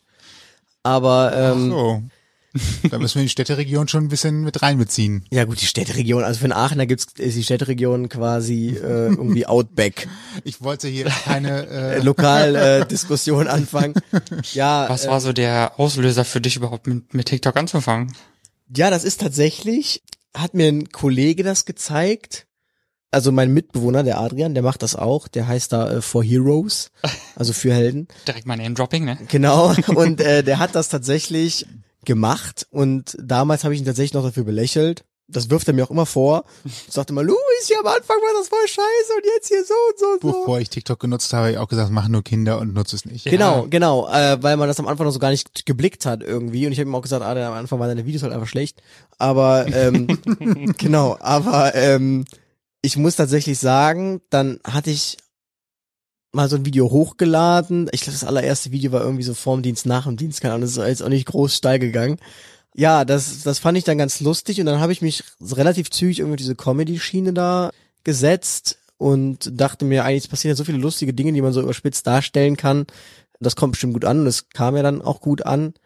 Und dann ging das jetzt so seinen Weg. Ich muss aber tatsächlich sagen, das habe ich auch vorhin auch schon äh, gesagt, dass mir dies jetzt nicht so groß vorkommt. Also ich glaube tatsächlich, auf TikTok hat man auch schnell 10.000 Follower, wo man jetzt auf Instagram schon sagen würde, krass, du hast 10.000 Instagram-Follower.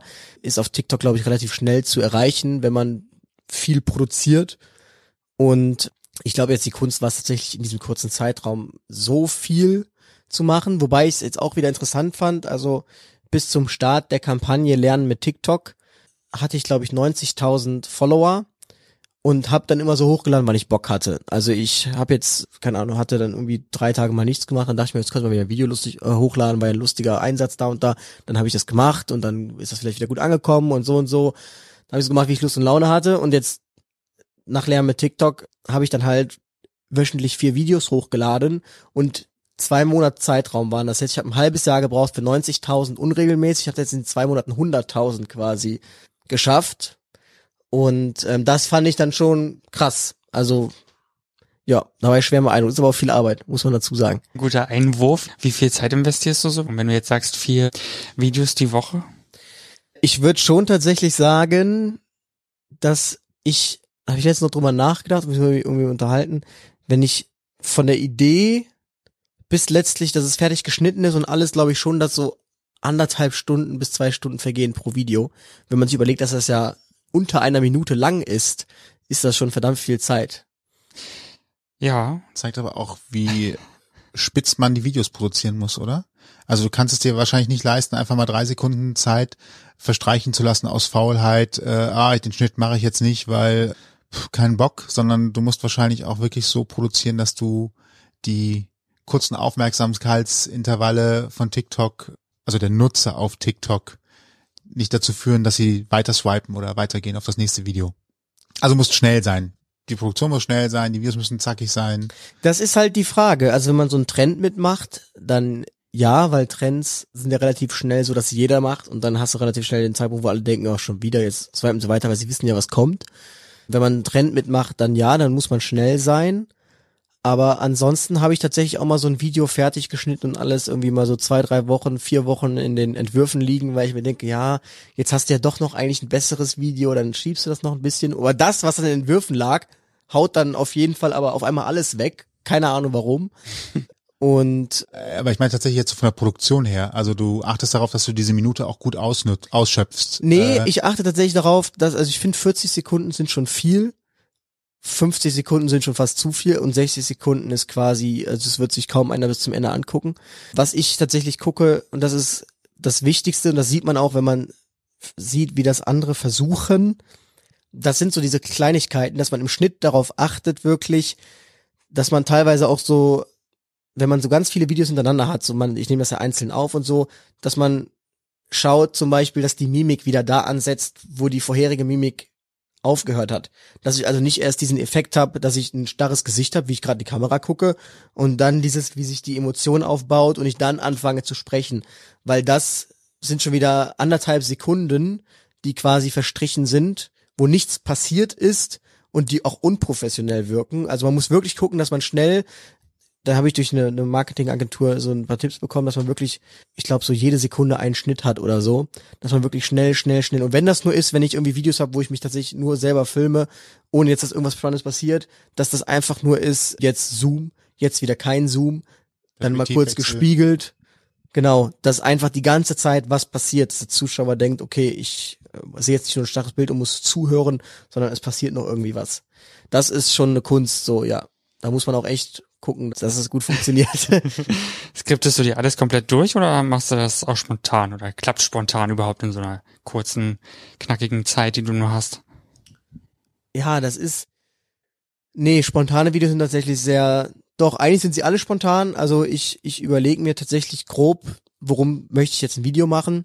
Wie zum Beispiel jetzt heute habe ich mir überlegt, ich möchte ein Video machen über den Nebenjob Rettungsdienst und dann denke ich mir, okay, das wäre cool, wenn ich das von einem Rettungswagen mache, also weil ich muss einen Dienst machen. Und dann überlege ich mir kurz, worauf will ich eingehen und dann gehe ich das so im Kopf durch. Und dann das eigentliche Sprechen ist aber totale Improvisation tatsächlich. Also da habe ich auch ganz oft, dass ich den Gedanken erst während des Sprechens entwickle und dann ganz oft abbreche und das dann erst irgendwie nach drei, vier Mal aufnehmen überhaupt diesen Satz fertig habe, weil ich mir den vorher nicht überlegt habe. Also ich gehe jetzt nicht hin und schreibe mir da irgendwas auf oder so. Ich schreibe mir nur Themen auf und wie sich das dann spontan entwickelt, das äh, gucke ich dann. Ich glaube, davon lebt das aber auch tatsächlich. Du hast ja gerade eben schon gesagt, dein erstes Video war so vor der Schicht, nach der Schicht. Ja. Wann ist für dich die Entscheidung gefallen, ich bleib jetzt hier beim Rettungsdienst und mache nichts anderes? tatsächlich ganz einfach, weil ich würde sagen, es ist ganz platt, der Rettungsdienst ist das Einzige, was ich kann. Also ich kann nicht tanzen. ähm, naja, das kann man, also das können ich, viele nicht, weiß ich inzwischen. Ja, genau.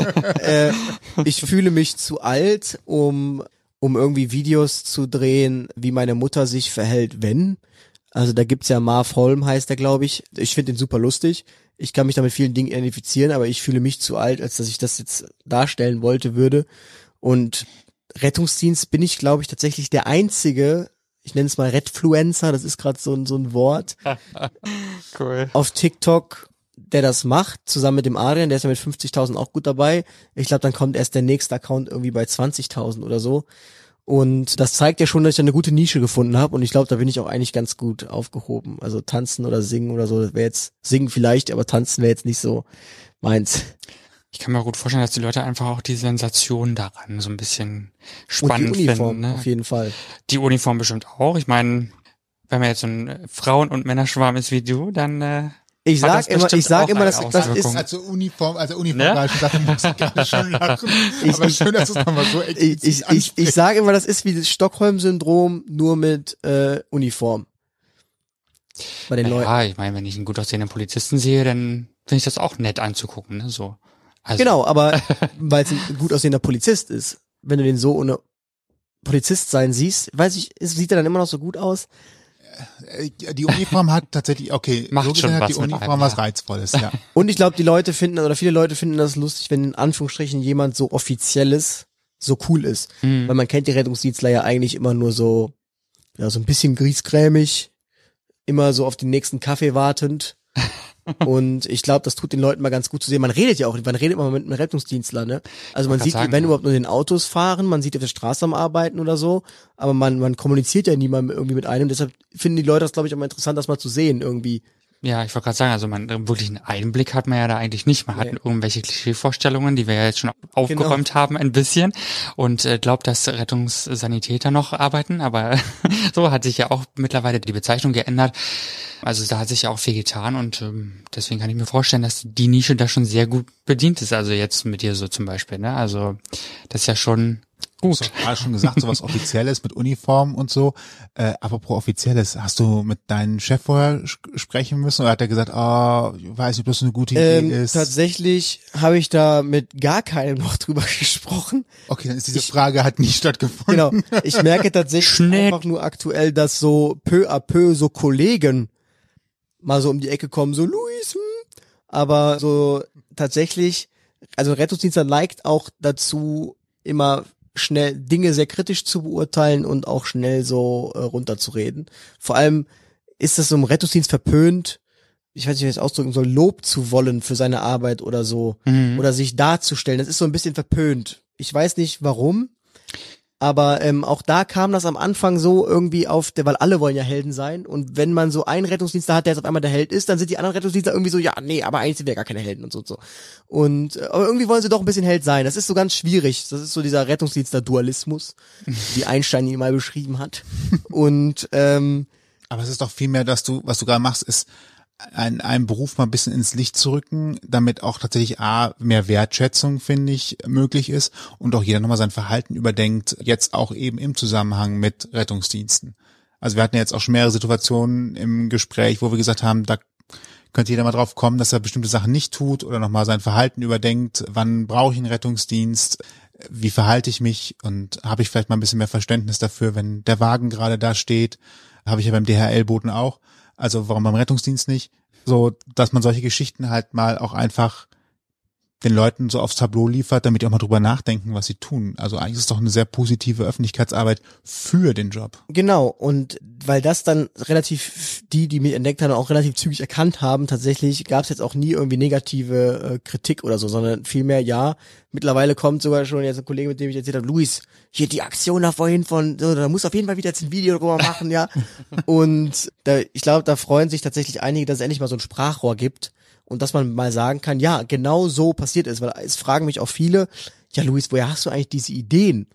Und ich sage immer, ich brauche keine Ideen, ich habe einfach einen Dienst und das passiert eins zu eins genau so. Und ich muss noch nicht mal irgendwas überspitzt darstellen. Es passiert eins zu eins so. Ich denke mir das nicht aus. Das ist so, wie es abläuft. Und ähm, genau, da sind, glaube ich, viele froh, dass es mal so beleuchtet wird, weil normalerweise ist der Rettungsdienst, wenn er sich ja öffentlich präsentiert, immer so, sehr korrekt. So, ähm, ja, also lieber einmal zu viel als zu wenig anrufen. Und ähm, wenn das eine Situation ist, wo ihr euch nicht wohlfühlt, dann ist natürlich die 112 immer die richtige Lösung und so und so. Und ähm, ich glaube, deshalb tut das gerade dem Rettungsdienstler, der, wenn er sowas liest, innerlich irgendwie eine Faust machen muss, auch mal gut, dass man eben mal zeigt, dass er auch inkorrekt sein kann, der Rettungsdienst. Es sind auch Menschen. Ja, genau, eben. Von daher ist das, glaube ich, schon sehr gut. Gibt es da Dialog für dich auf, auf TikTok als Feedback oder auch auf Instagram? Weil Leute dich anschreiben und dann sagen, ich habe das und das erlebt und sehe das anders oder kommst du da ins Gespräch auch tatsächlich mit anderen? Also ich hatte relativ äh, zügig, was ich merke, es gibt viele Leute, die haben negative Erfahrungen gemacht mit unserem Gesundheitssystem und nicht mal mit dem Rettungsdienst, sondern irgendwie mit Ärzten oder sonst irgendwas, projizieren das aber dann voll auf mich, suchen dann irgendwie so ein Rohr, wo sie dann irgendwie raus eskalieren können. Also ich habe dann, das kann ich aber glaube ich an einer Hand abzählen, schon mal so ein paar Nachrichten bekommen, irgendwie aller ja, ich hatte ja den und den Fall und dann haben die Ärzte falsch gehandelt und deshalb ist jetzt Person so und so tot. Oder es kommen auch öfter so Sachen wie, ja, hör mal, ich habe da eine Frage und zwar ist folgendes so und so und so passiert und der Rettungsdienst hat das und das gemacht. Sollte das denn so sein? Wo ich schon an der Frage merke, dass sie jetzt erwartet, dass ich sage, nein, das war völlig falsch und so. Aber ich sage dann immer direkt, hör mal, ähm, erstmal hoffe ich, dir geht es besser oder es tut mir leid, mein Beileid, keine Ahnung. Aber ähm, ich kann mich zu dem konkreten Fall nicht äußern, weil ich nicht dabei war. Und ja, Punkt. Also ich kann nur sagen, der Rettungsdienst würde niemals irgendwie wollen, dass jemand stirbt oder sonst irgendwas, weil er falsch gehandelt hat. Deshalb, weil ich das weiß, äußere ich mich auch nicht dazu und versuche denen dann noch irgendwie, also diesen Gedanken bei denen noch weiter sprießen zu lassen, dass die vielleicht im Recht sind oder so. Und man will sich auch gar nicht darüber anmaßen, irgendwie über andere Kollegen die Arbeit dazu urteilen, weil das ist auch etwas, das ist so eine kleine Krankheit des Rettungsdienstes, es wird immer sehr viel geredet. Ja, da haben die das und das gemacht und das war dann so und so und so. Das weiß dann jemand über einen Flurfunk, der es von dem und dem erfahren hat und so und so. Und dann spricht man die Kollegen drauf an und es war eigentlich ganz, ganz anders. Aber auch da hat man sich so wie die Presse so die besten Stücke rausgenommen, zusammengesetzt, wie sie halt gerade am besten zu erzählen sind. Und genau, da bin ich dann immer sehr, sehr, sehr, sehr vorsichtig. Wenn dann auch Leute fragen, hör mal, ich habe jetzt das und das. Das ist auch so, ja, die Ironie irgendwie, wo wir beim Thema Notfalleinsätze sind, die Leute wissen jetzt, ich bin der Rettungsdienst, gucken meine Videos und wissen ja eigentlich, wofür ist der Rettungsdienst da und stellen mir dann aber auch Fragen wie, ich habe jetzt Rückenschmerzen seit so und so vielen Tagen, was soll ich denn machen? Wo ich dann auch darauf antworte, da habe ich keine Ahnung von, weil ich bin der Rettungsdienst. Ich lerne nicht, wie ich im Rückenschmerzen seit mehreren Tagen jetzt behandeln soll, groß. Außer mit Schmerzmedikamenten, falls es nicht mehr anders geht. Aber Ansonsten hilft der Hausarzt sicherlich weiter. Genau, das sage ich dann immer. Und 116, 117, ganz, ganz wichtige Nummer. Herzlicher Notdienst. Funktioniert das eigentlich deutschlandweit? Ja, 24 Stunden, sieben Tage die Woche. 116, 117. Genau auch mal so ein paar Nummern, die man nochmal ja. äh, droppen kann. Es gibt auch nochmal eine Nummer für Behörden, die müsst ihr aber tatsächlich raussuchen. Keine die, Ahnung. Das ist auch nicht. Ne? Aber, aber es gibt auch nicht überall. 116, 117 ist schon eine wichtige Nummer, ne? Also wenn ihr mal komische Gefühle habt am Wochenende, im Sinne von euch geht's nicht gut und sagt der Hausarzt hat ist erst am Dienstag wieder da, Bauchschmerzen, Grippesymptome, ähnliches.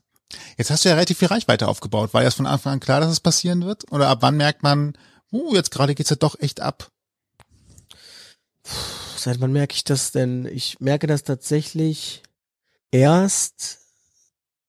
Nee, ich habe es tatsächlich das erste Mal realisiert überhaupt, dass ich scheinbar für andere Menschen eine größere Bedeutung habe, als jemand schrieb, es wäre nicht böse gemeint, aber woran das denn läge, dass jetzt gerade nur noch jeden zweiten Tag ein Video käme. Und ähm, Nur noch. Oh, oh. Nur noch jeden genau, und Tag. dann ist mir klar geworden, okay, es gibt scheinbar Leute, die erwarten von mir jeden Tag ein Video. Und da ist mir jetzt tatsächlich erst klar geworden, dass es scheinbar jetzt größere, langsam größere Dimensionen annimmt. Also vorher war das für mich, wie gesagt, so just for fun tatsächlich. Und ich habe dann gesehen, dass es gut läuft. Ich habe mal Videos gesehen, die nicht gut liefen, habe mich dann gefragt, warum das nicht gut läuft und habe mich einfach darüber gefreut, dass es bei mir gut läuft. So.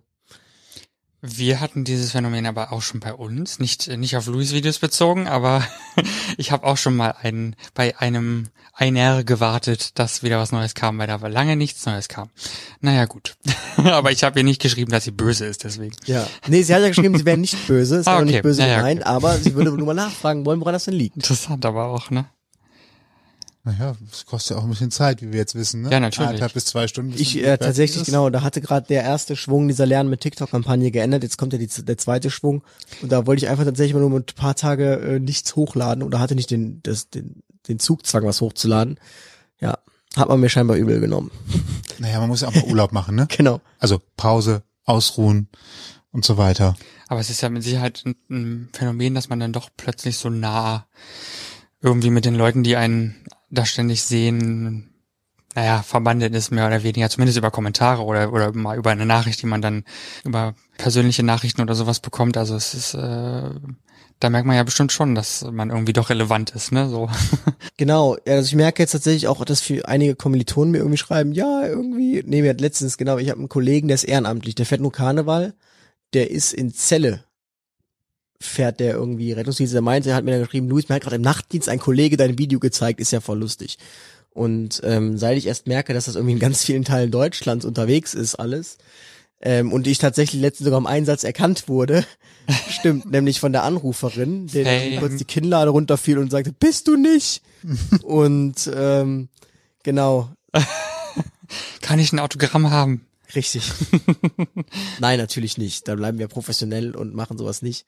Aber mir ist tatsächlich immer ein großes Anliegen, da über Social Media mit den Leuten zu interagieren. Also ich schreibe auch gerne mal mit Leuten, weil mich das so interessiert, okay, wie sind die jetzt genau aufmerksam geworden auf das Ganze und was genau feiern die jetzt am Content und ich finde das auch interessant, aus was für Regionen die kommen. Also gerade wenn es Rettungsdienste sind, die schreiben, finde ich das sehr äh, faszinierend und wie das bei denen so läuft. Genau.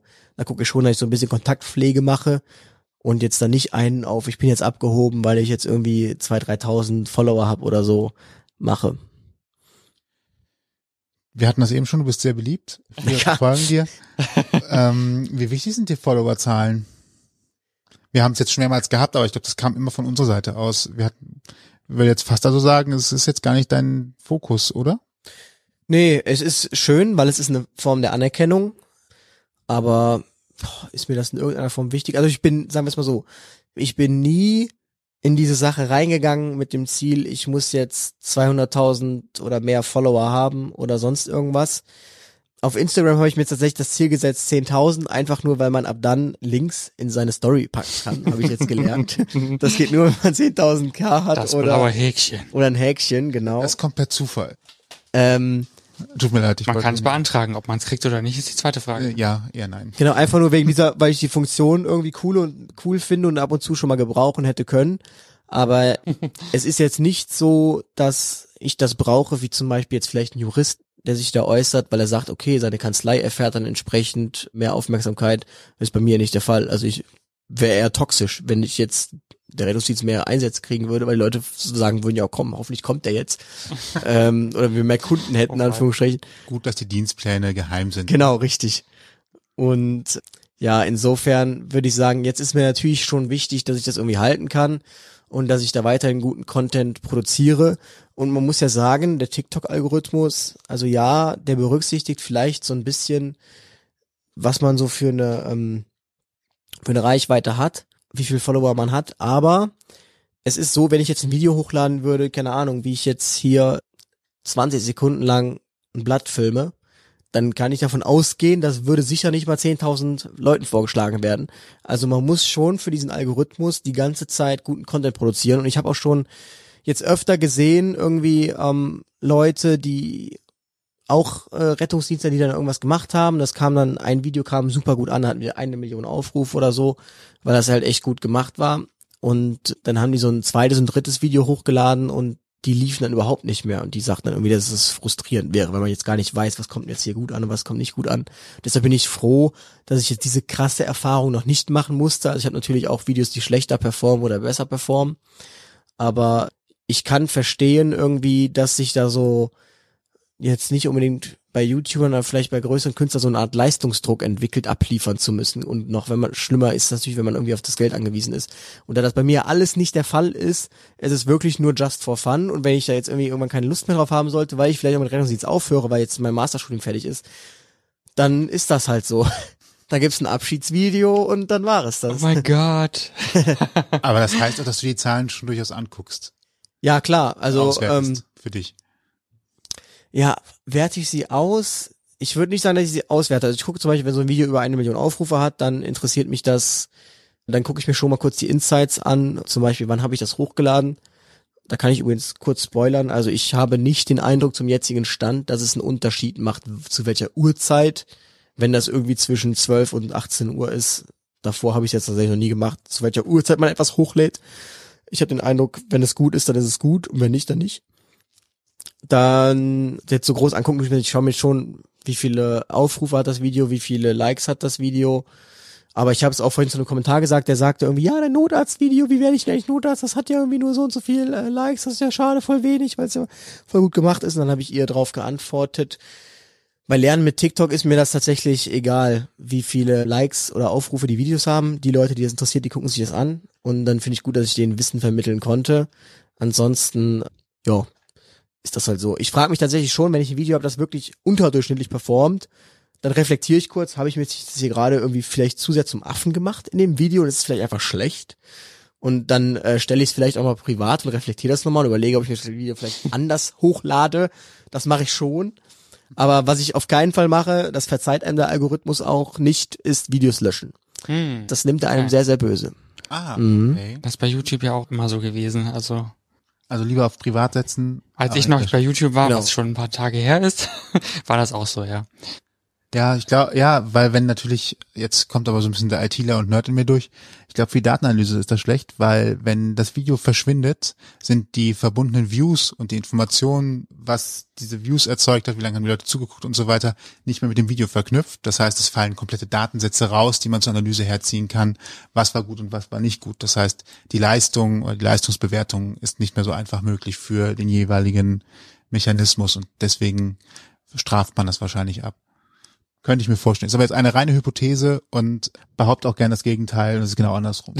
ich habe da, auch, ich hab da, muss ich auch gestehen, auch gar keine Ahnung von. Also von diesen, ich weiß so zwei, drei Sachen, dass es diesen Algorithmus gibt und dass er so präferiert vorschlägt, aber ich bin da jetzt nicht voll drin in dieser Sache. Und mir letztens haben mir Leute geschrieben, Luis, kannst du nicht mal ähm, die Videos wieder so setzen, dass ich die speichern kann? Wo ich antworte, ich habe keine Ahnung, wie das funktioniert. Ich weiß nicht, ob ihr das wisst, wie das geht. Ich weiß nur, ich habe alles aktiviert, was man aktivieren kann. Ich weiß nicht, wie das funktioniert. Ich bin da jetzt kein Pro und such die, der den ganzen Tag dahinterher ist. Also zum Beispiel während des Dienstes, allein schon wegen dem Datenvolumen, bin ich eigentlich nie da auf äh, TikTok unterwegs. Ich weiß es nicht. Ich äh, kenne mich da auch nicht aus, aber ich denke auch, äh, solange das ganze Ding gemacht wird aus Spaß und nicht nur aus, weil man jetzt irgendwem Gefallen tun will oder bloß keinen Follower verlieren oder was auch immer, ähm, ist das, glaube ich, immer noch der beste Weg irgendwie. Ne? Ja. Könnte ich mir vorstellen. Also, wer sich deine Kanäle ansehen möchte oder dir sogar einen Kommentar hinterlassen möchte, auf den du, sofern es denn passt und der nicht gerade der 1500. Kommentar innerhalb eines Videos ist, hinterlassen möchte, wo kann man dich finden und wie heißt du? Äh, auf TikTok. Mhm. Und dort heiße ich fünf ich weiß nicht, wie die grammatikalische Bezeichnung für dieses Symbol ist, Unterstrich. Ich hätte Unterstrich gesagt. Ja, ja und fünf Unterstrich Sprechwunsch. Sowohl auf Instagram, genau, Instagram wie auch TikTok. Falls euch diese Folge gefallen hat und ihr mehr hören wollt, dann findet ihr uns auf allen bekannten Streamingdiensten und überall, wo es Podcasts gibt. Wir freuen uns auch, wenn ihr uns folgt und abonniert. Das Ganze kostet nichts, dann verpasst ihr nämlich auch keine weiteren Folgen mehr. Und wenn ihr Feedback habt, dann schreibt uns gerne eine Mail, zum Beispiel an mail@ausgangpodcast.de. Und alle Infos zu dieser Folge findet ihr natürlich auch nochmal im Blogpost auf ausgangpodcast.de. Uns bleibt nun nichts mehr anderes übrig, als zu sagen. Ich bin Toni. Und ich bin Sebastian. Und wir bedanken uns heute sehr herzlich bei unserem Gast Louis. Bitte, bitte gerne. Danke fürs Essen. sehr gerne. Nur schöne Einsätze in den nächsten Tagen. Danke. Ich finde nochmal wichtig, als Schlusswort von uns herauszuheben, Rettungsdienstarbeit ist sehr wichtig. Was Luis da macht, ist zwar für TikTok lustig und spaßig, aber es hat auch eine große ernsthafte Komponente, finde ich. Und ich finde, dafür gibt's einfach auch bisher immer noch zu wenig Anerkennung. Und deswegen haben wir dieses Interview auch einfach gemacht, um mal hervorzuheben und den ganzen etwas mehr Relevanz zu geben, als es vielleicht vorher hatte. ja, danke. Ich komme gerne in einem Jahr wieder. ja, gerne. Wir lernen in der Zwischenzeit nochmal, dass es keine Rettungssanitäter mehr gibt. Genau. Und, äh, nee, Rettungsassistenten gibt's nicht mehr. Ach, ich, ich, ich, ich sage ja, ich lerne es aber. Ich habe ja jetzt ein Jahr Zeit. Und das ganz Wichtige ist auch, dass es tatsächlich einen Ingenieursberuf gibt, Rettungsingenieurwesen, den man in Köln und in Hamburg studieren kann und äh, wer Bock auf ein vielfältiges Studium hat, und jetzt mache ich gerade Werbung fürs Studium, obwohl ich es nie gesehen habe und heute Abend zum ersten Mal davon hörte, der sollte sich das mal durchlesen. Ich finde, es klingt spannend, alleine schon wegen der Vielfältigkeit der Möglichkeiten. Und ich sag mal so, ein Brunnen bauen kann vielleicht auch in Deutschland nochmal irgendwann interessant werden. Ja, so ist das. Hoffentlich nicht. Ja, hoffentlich nicht, aber der nächste warme Sommer kommt bestimmt. Genau. Also, wenn ihr da draußen das Gefühl habt, Selbstzimmerhilfe zu brauchen, auch wenn ihr mentale Hilfe braucht, um äh, weil euer Job so stressig war, ähm, ja, scheut euch nicht davor, vielleicht euch ähm, professionelle Hilfe zu suchen und wenn ihr einen Notfall habt, 116, 117. es sei denn, es ist ein lebensbedrohlicher Notfall, dann, dann gerne die 112. Und lieber genau. einmal zu viel als zu wenig anrufen. so. In diesem Sinne, vielen Dank, Luis, für deine Zeit. Bitte. War sehr schön. Genau. Und euch äh, eine gute Nacht, guten Abend, viel Spaß auf dem Weg zur Arbeit und bis zum nächsten Mal. Ja, bis dann. Ciao. Tschüss. Ausgang Podcast Die Gesprächsvollzieher. Deine Interviewreihe mit Menschen, die spannende Geschichten erzählen. Mit deinen Gastgeber Sebastian und Toni. Kostenlos anhören auf www.ausgangpodcast.de. Folgt uns auf Instagram unter Ausgang Podcast.